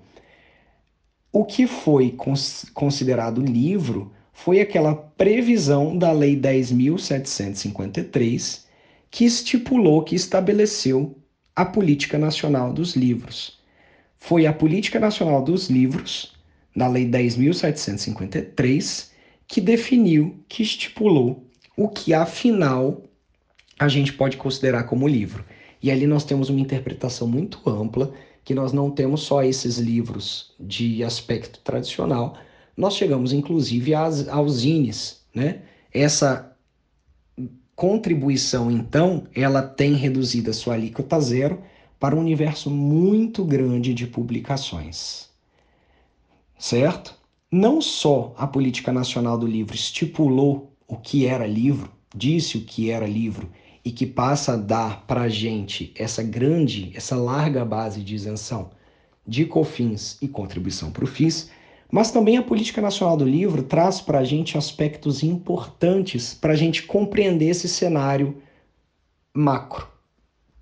Ali no artigo 13, inciso 2, a linha B, da Lei 10.753, foi estipulada a hora da leitura diária na escola. Então, essa Política Nacional do Livro ela passa a estimular um momento em que as escolas devem colocar os alunos para ler. Não só isso, nós temos uma previsão na lei que a gente chama de LEP, que seria Lei de Execuções Penais. Na LEP existe uma previsão de remissão da pena pelo estudo. E esse estudo ele passa a ser compreendido também a partir de uma resolução do CNJ, Conselho Nacional de Justiça, como um momento de leitura. É por isso que hoje nós temos pelo Brasil inteiro a instituição de projetos de remissão pela leitura. Os presos eles podem ter sua pena diminuída por estudos e pela leitura. Calma, não é assim, não se apresse em dizer, mas basta ler um livro que esse sujeito vai mais rápido para a rua. Aos mais afoitos e aos mais conservadores eu digo, a remissão ela não é tão grande quanto vocês possam imaginar e também não tão ampla quanto vocês podem imaginar. A remissão pela leitura, por exemplo, pressupõe a leitura do texto, a realização de resenhas, momentos de se fazer uma devolutiva para que aquelas resenhas possam ser aprovadas ou não, e muitas vezes elas não são aprovadas. Se o preso fez, se o apenado fez a leitura de um livro, escreveu uma resenha e ela não foi aprovada, essa pena não será remida. Então veja que nós temos um contexto muito amplo de inserção social do livro. Ele entra nas escolas com uma previsão expressa de hora de leitura, não bastando a leitura que a gente já pressupõe que seja feita, ele entra no contexto prisional, possibilitando a remissão das penas, e ele entra em todos os outros aspectos da nossa vida. O livro, então, ele tem essa dimensão muito ampla e muito grande. Dito isso, a gente tem uma pergunta que é justamente a seguinte: o estabelecimento de um imposto em face dos livros seria inconstitucional? Bom, se nós estivéssemos falando de imposto, sim, estaríamos falando de um movimento inconstitucional. Porém, nós não estamos falando de imposto, estamos falando de contribuição. E sim, o governo pode estipular essa contribuição, porque a proibição não está na Constituição. Então, a imunidade constitucional só pressupõe impostos, não pressupõe contribuições. Vamos lá, Vitor. E se o governo quisesse estipular impostos? E se o governo quisesse aprovar impostos? Ele poderia alterar, ele poderia modificar essa imunidade, então, concedida lá pela Constituição de 88? Sim, ele poderia. A emenda constitucional número 20, por exemplo, foi uma emenda que trouxe fim de imunidade tributária. Não só isso, a ADI 3128 ou 3128 julgada pelo STF também já disse que não existe imunidade absoluta. É possível que nós tenhamos alteração de imunidade tributária via proposta de emenda à Constituição. E, aliás, digo a vocês, a reforma tributária está sendo gestada via proposta de emenda à Constituição. Então, o governo poderia até instituir um, um tributo imposto, mas ele está preferindo não passar por isso e instituir uma contribuição, porque daí ele não tem que mudar uma imunidade tributária, que já seria um aspecto muito mais delicado. Ele então está sorrateiramente passando essa contribuição que não é inconstitucional certo? Espero ter respondido então essa primeira pergunta. Nós temos aí uma segunda pergunta que foi formulada que trata justamente sobre o que é essa contribuição para o PIS, o que é essa COFINS, o que, que elas estão fazendo no contexto tributário e por que, que elas incidiam sobre os livros. Bom, a gente já falou um pouco sobre isso, essas contribuições elas vêm trazer para nós o financiamento da Seguridade Social e desse programa de integração social, então, no fundo, nós estamos falando de contribuições que estão destinadas a uma proteção social do trabalhador, e elas incidiam no livro até 2004, justamente porque a Constituição não protege o livro em sua tributação contra as contribuições. A nossa proteção abrange somente os impostos. Tá bem? E nós temos ainda uma pergunta feita pelo Mário Júnior. O Mário Júnior mandou uma pergunta via Instagram e ele pergunta o seguinte: O Caio Júnior pergunta o seguinte: seria possível que senadores e deputados barrassem essa reforma tributária? Seria possível que a pressão popular contribuísse para que essa reforma tributária não fosse à frente, pelo menos nesse ponto da contribuição? E a resposta é sim. Precisamos lembrar que no nosso contexto democrático, quem detém a última palavra para aprovação de leis é o Congresso. São as câmaras legislativas. No nosso contexto democrático, nós temos o legislativo dando a última palavra nós temos a possibilidade de o presidente fazer vetos totais ou parciais a uma legislação e o poder legislativo pode derrubar esses vetos do presidente, do governador, do prefeito. A última palavra, portanto, é do legislativo. E o Congresso ele pode sim não levar à frente essa discussão. Se o Congresso quiser, ele arquiva essas propostas legislativas e sequer a reforma tributária passa. Quanto mais a discussão sobre a contribuição. Então a gente precisa ter essa dimensão democrática. O poder legislativo é quem dá a última palavra para aprovação ou não de leis e também propostas proposta de emenda à Constituição. Se a pressão popular pode ajudar, muito, muito. Nós temos já neste governo várias medidas que não foram tomadas justamente por pressão popular. Essa pressão popular ela precisa ser organizada. É importante, portanto, que nós tenhamos uma sociedade civil que se organize para que ela consiga pressionar, sobretudo, seus deputados e seus senadores. É importante pressionar cada um desses eleitos para que eles não permitam a aprovação dessa contribuição. Nós temos, então, nesse contexto, que entender qual opção o país está fazendo. Qual opção que o país tem diante de si por que os livros vão financiar os problemas sociais do Brasil?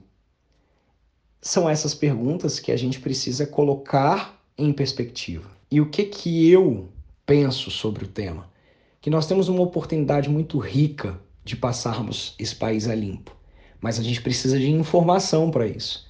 O momento de uma reforma tributária é um momento de nós entendermos a base de financiamento de todos os serviços públicos é o momento de a gente compreender quanto arrecadamos.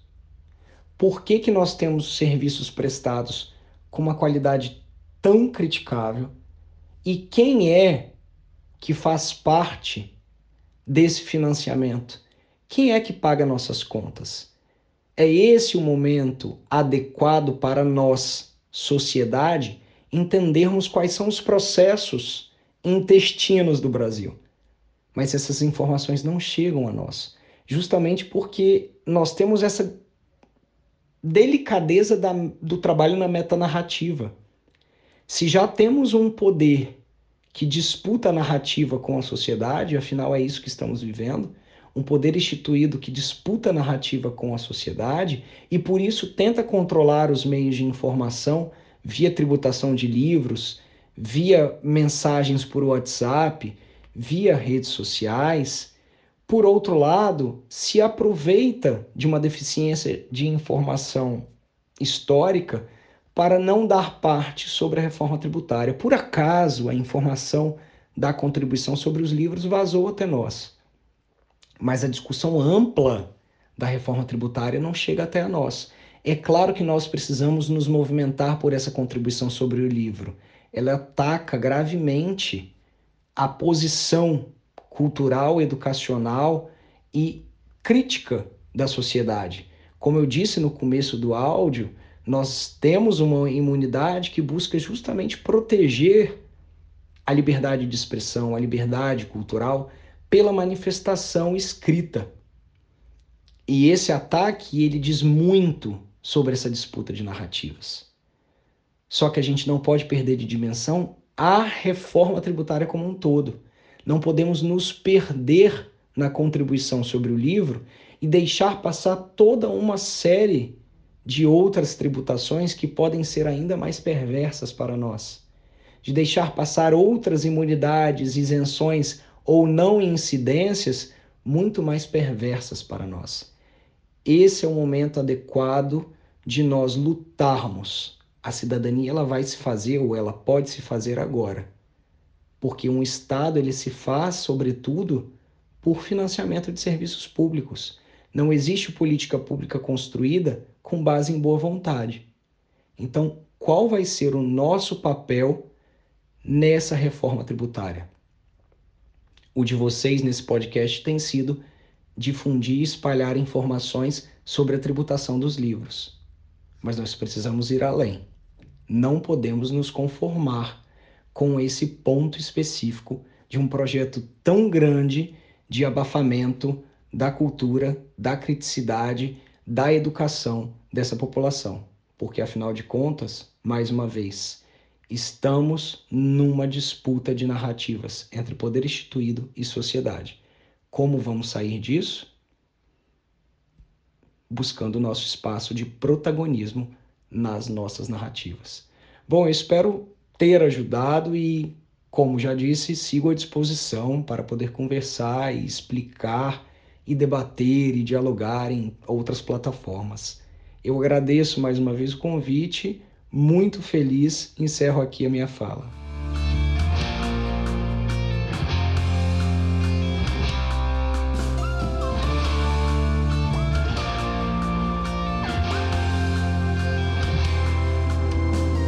Bom, então depois dessa aula mesmo, né, do Vitor, que foi bem muito generoso, a gente agradece demais. É...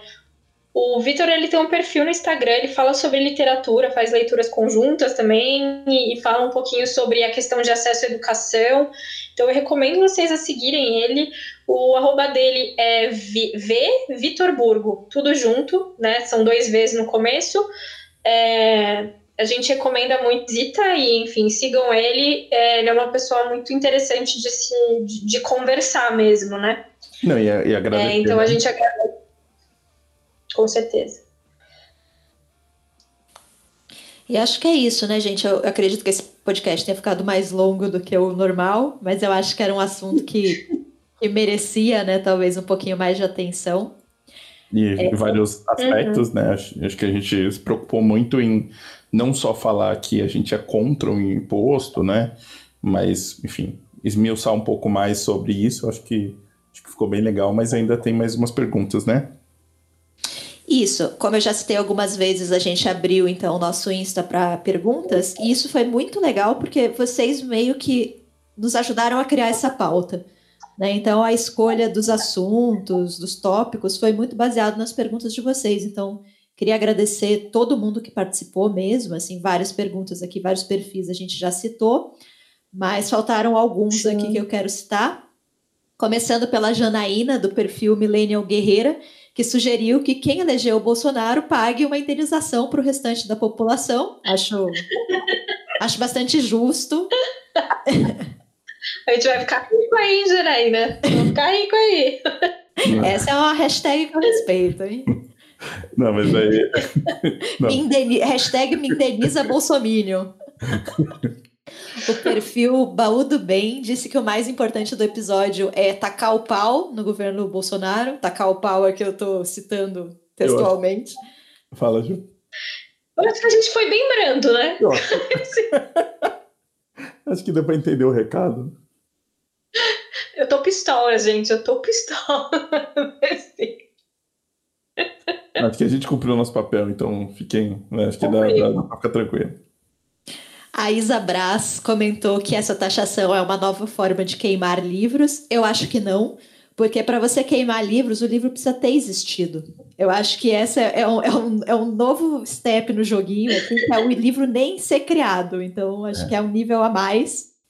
O, o, perfil Didi Glass, Didi Glass deve ser, sugeriu é, termos alguns convidados né, no episódio, então acho que a gente trouxe algumas pessoas interessantes aqui.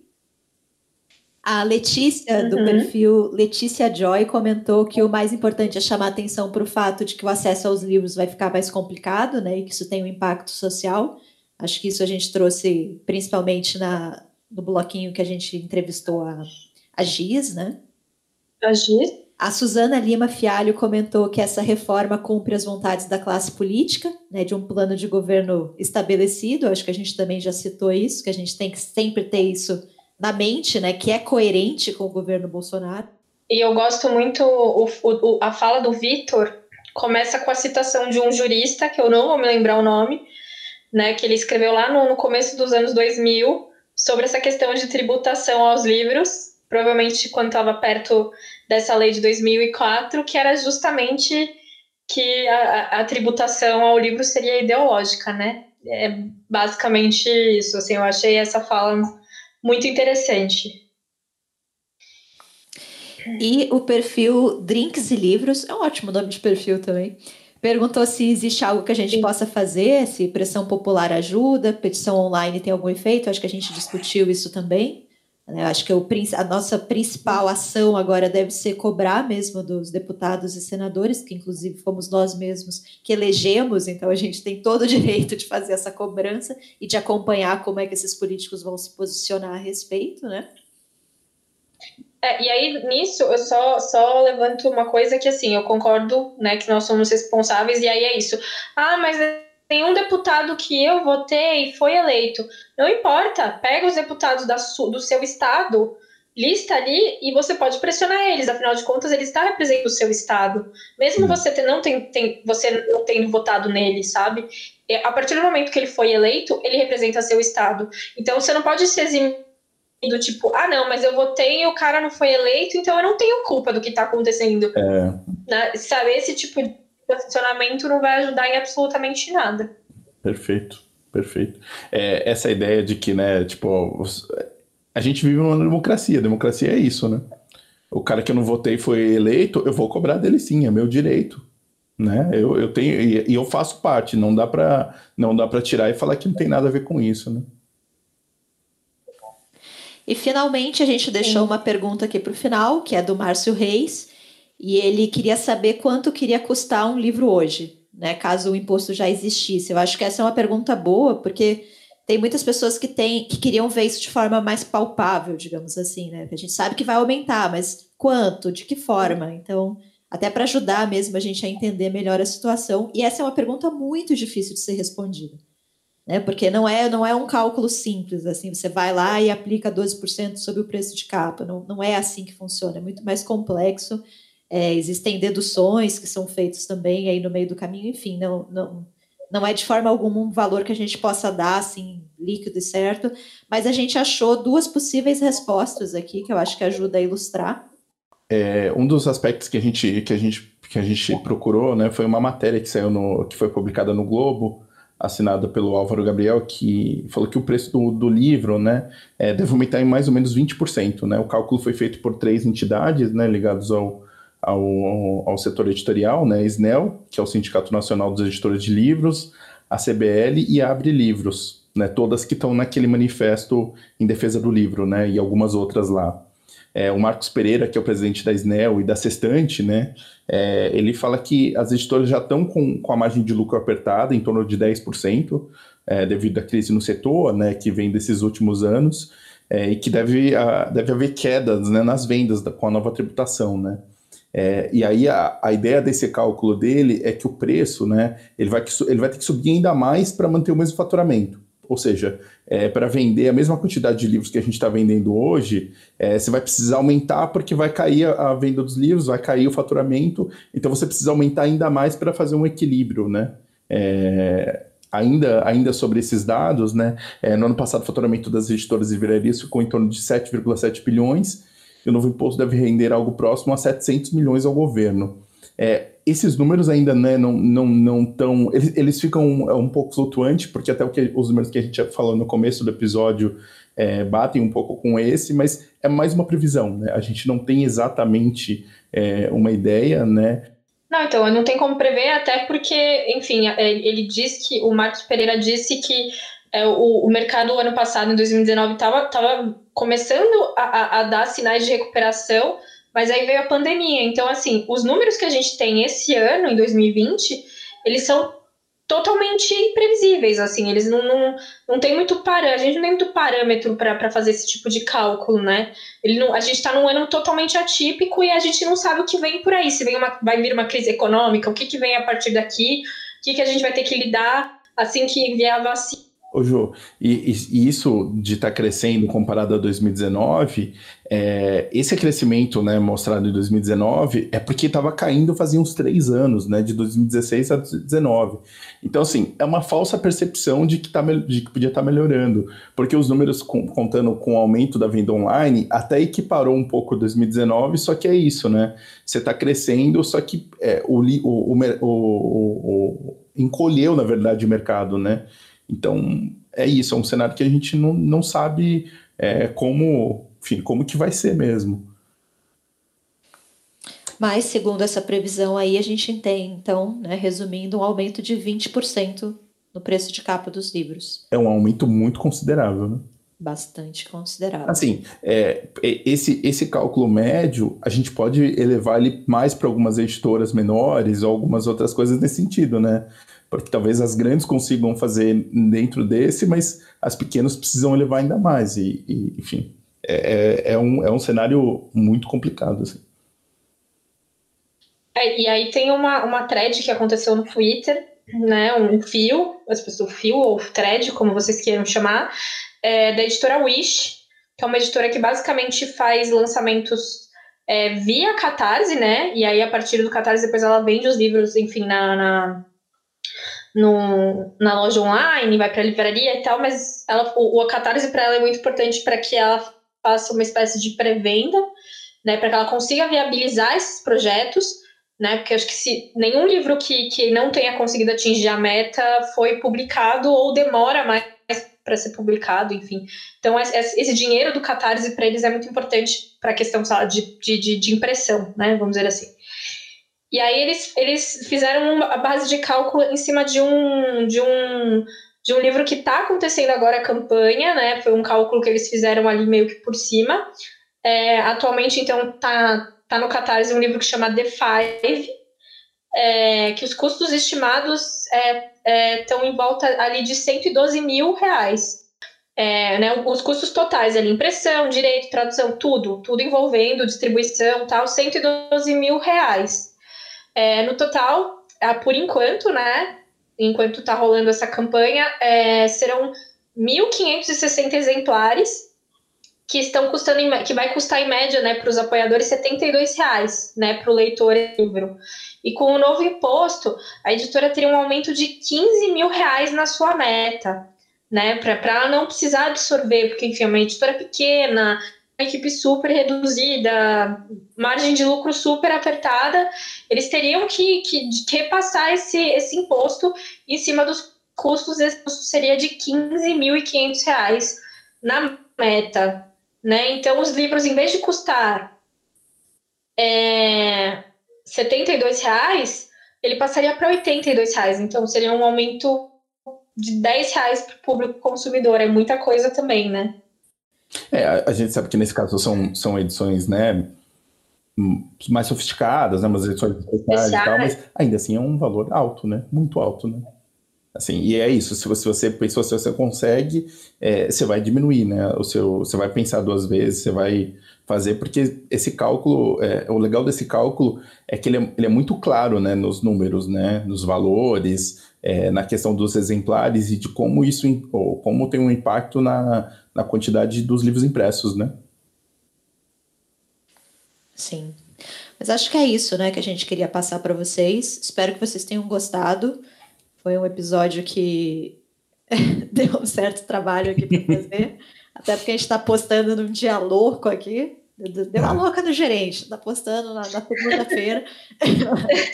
e até a data de, de, publicação, né? O, aquela petição online, né? Aquela de, de assinatura que está rolando, vão levantar a hashtag, né? Defenda o livro, né? No dia 17. Então, é, acho que é um dia propício, né? Para isso. Se os deuses da, da, da edição permitirem, é, eu já me atropelei aqui, desculpa, Lu. Pô, Não, eu já tinha falado segunda, a gente está otimista aqui nesse podcast, né?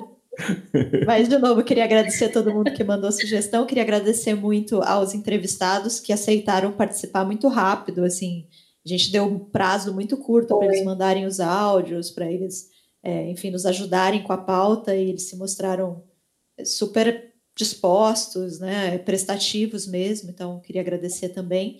E se vocês ficaram ainda com alguma dúvida, podem escrever para a gente. Se a gente não souber, a gente corre atrás, mas vamos continuar conversando sobre isso, porque eu acho que é muito importante, muito relevante, né? Não, e falem, falem pra gente o que vocês acharam do, do episódio, do, né, dessa, da, dessa, enfim, é, dessa forma que a gente fez, né, meio segmentado, pensando nos aspectos, que é, é bem importante para a gente o, o retorno de vocês.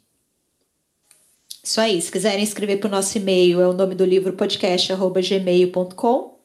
E as demais redes, né? Instagram, Twitter, a gente tem YouTube também. Só procurar por o nome do livro podcast que você nos encontra. É isso aí. Exatamente. Falem com a gente por lá. É, e é isso, né, gente? Vamos defender nossos, nossos livrinhos.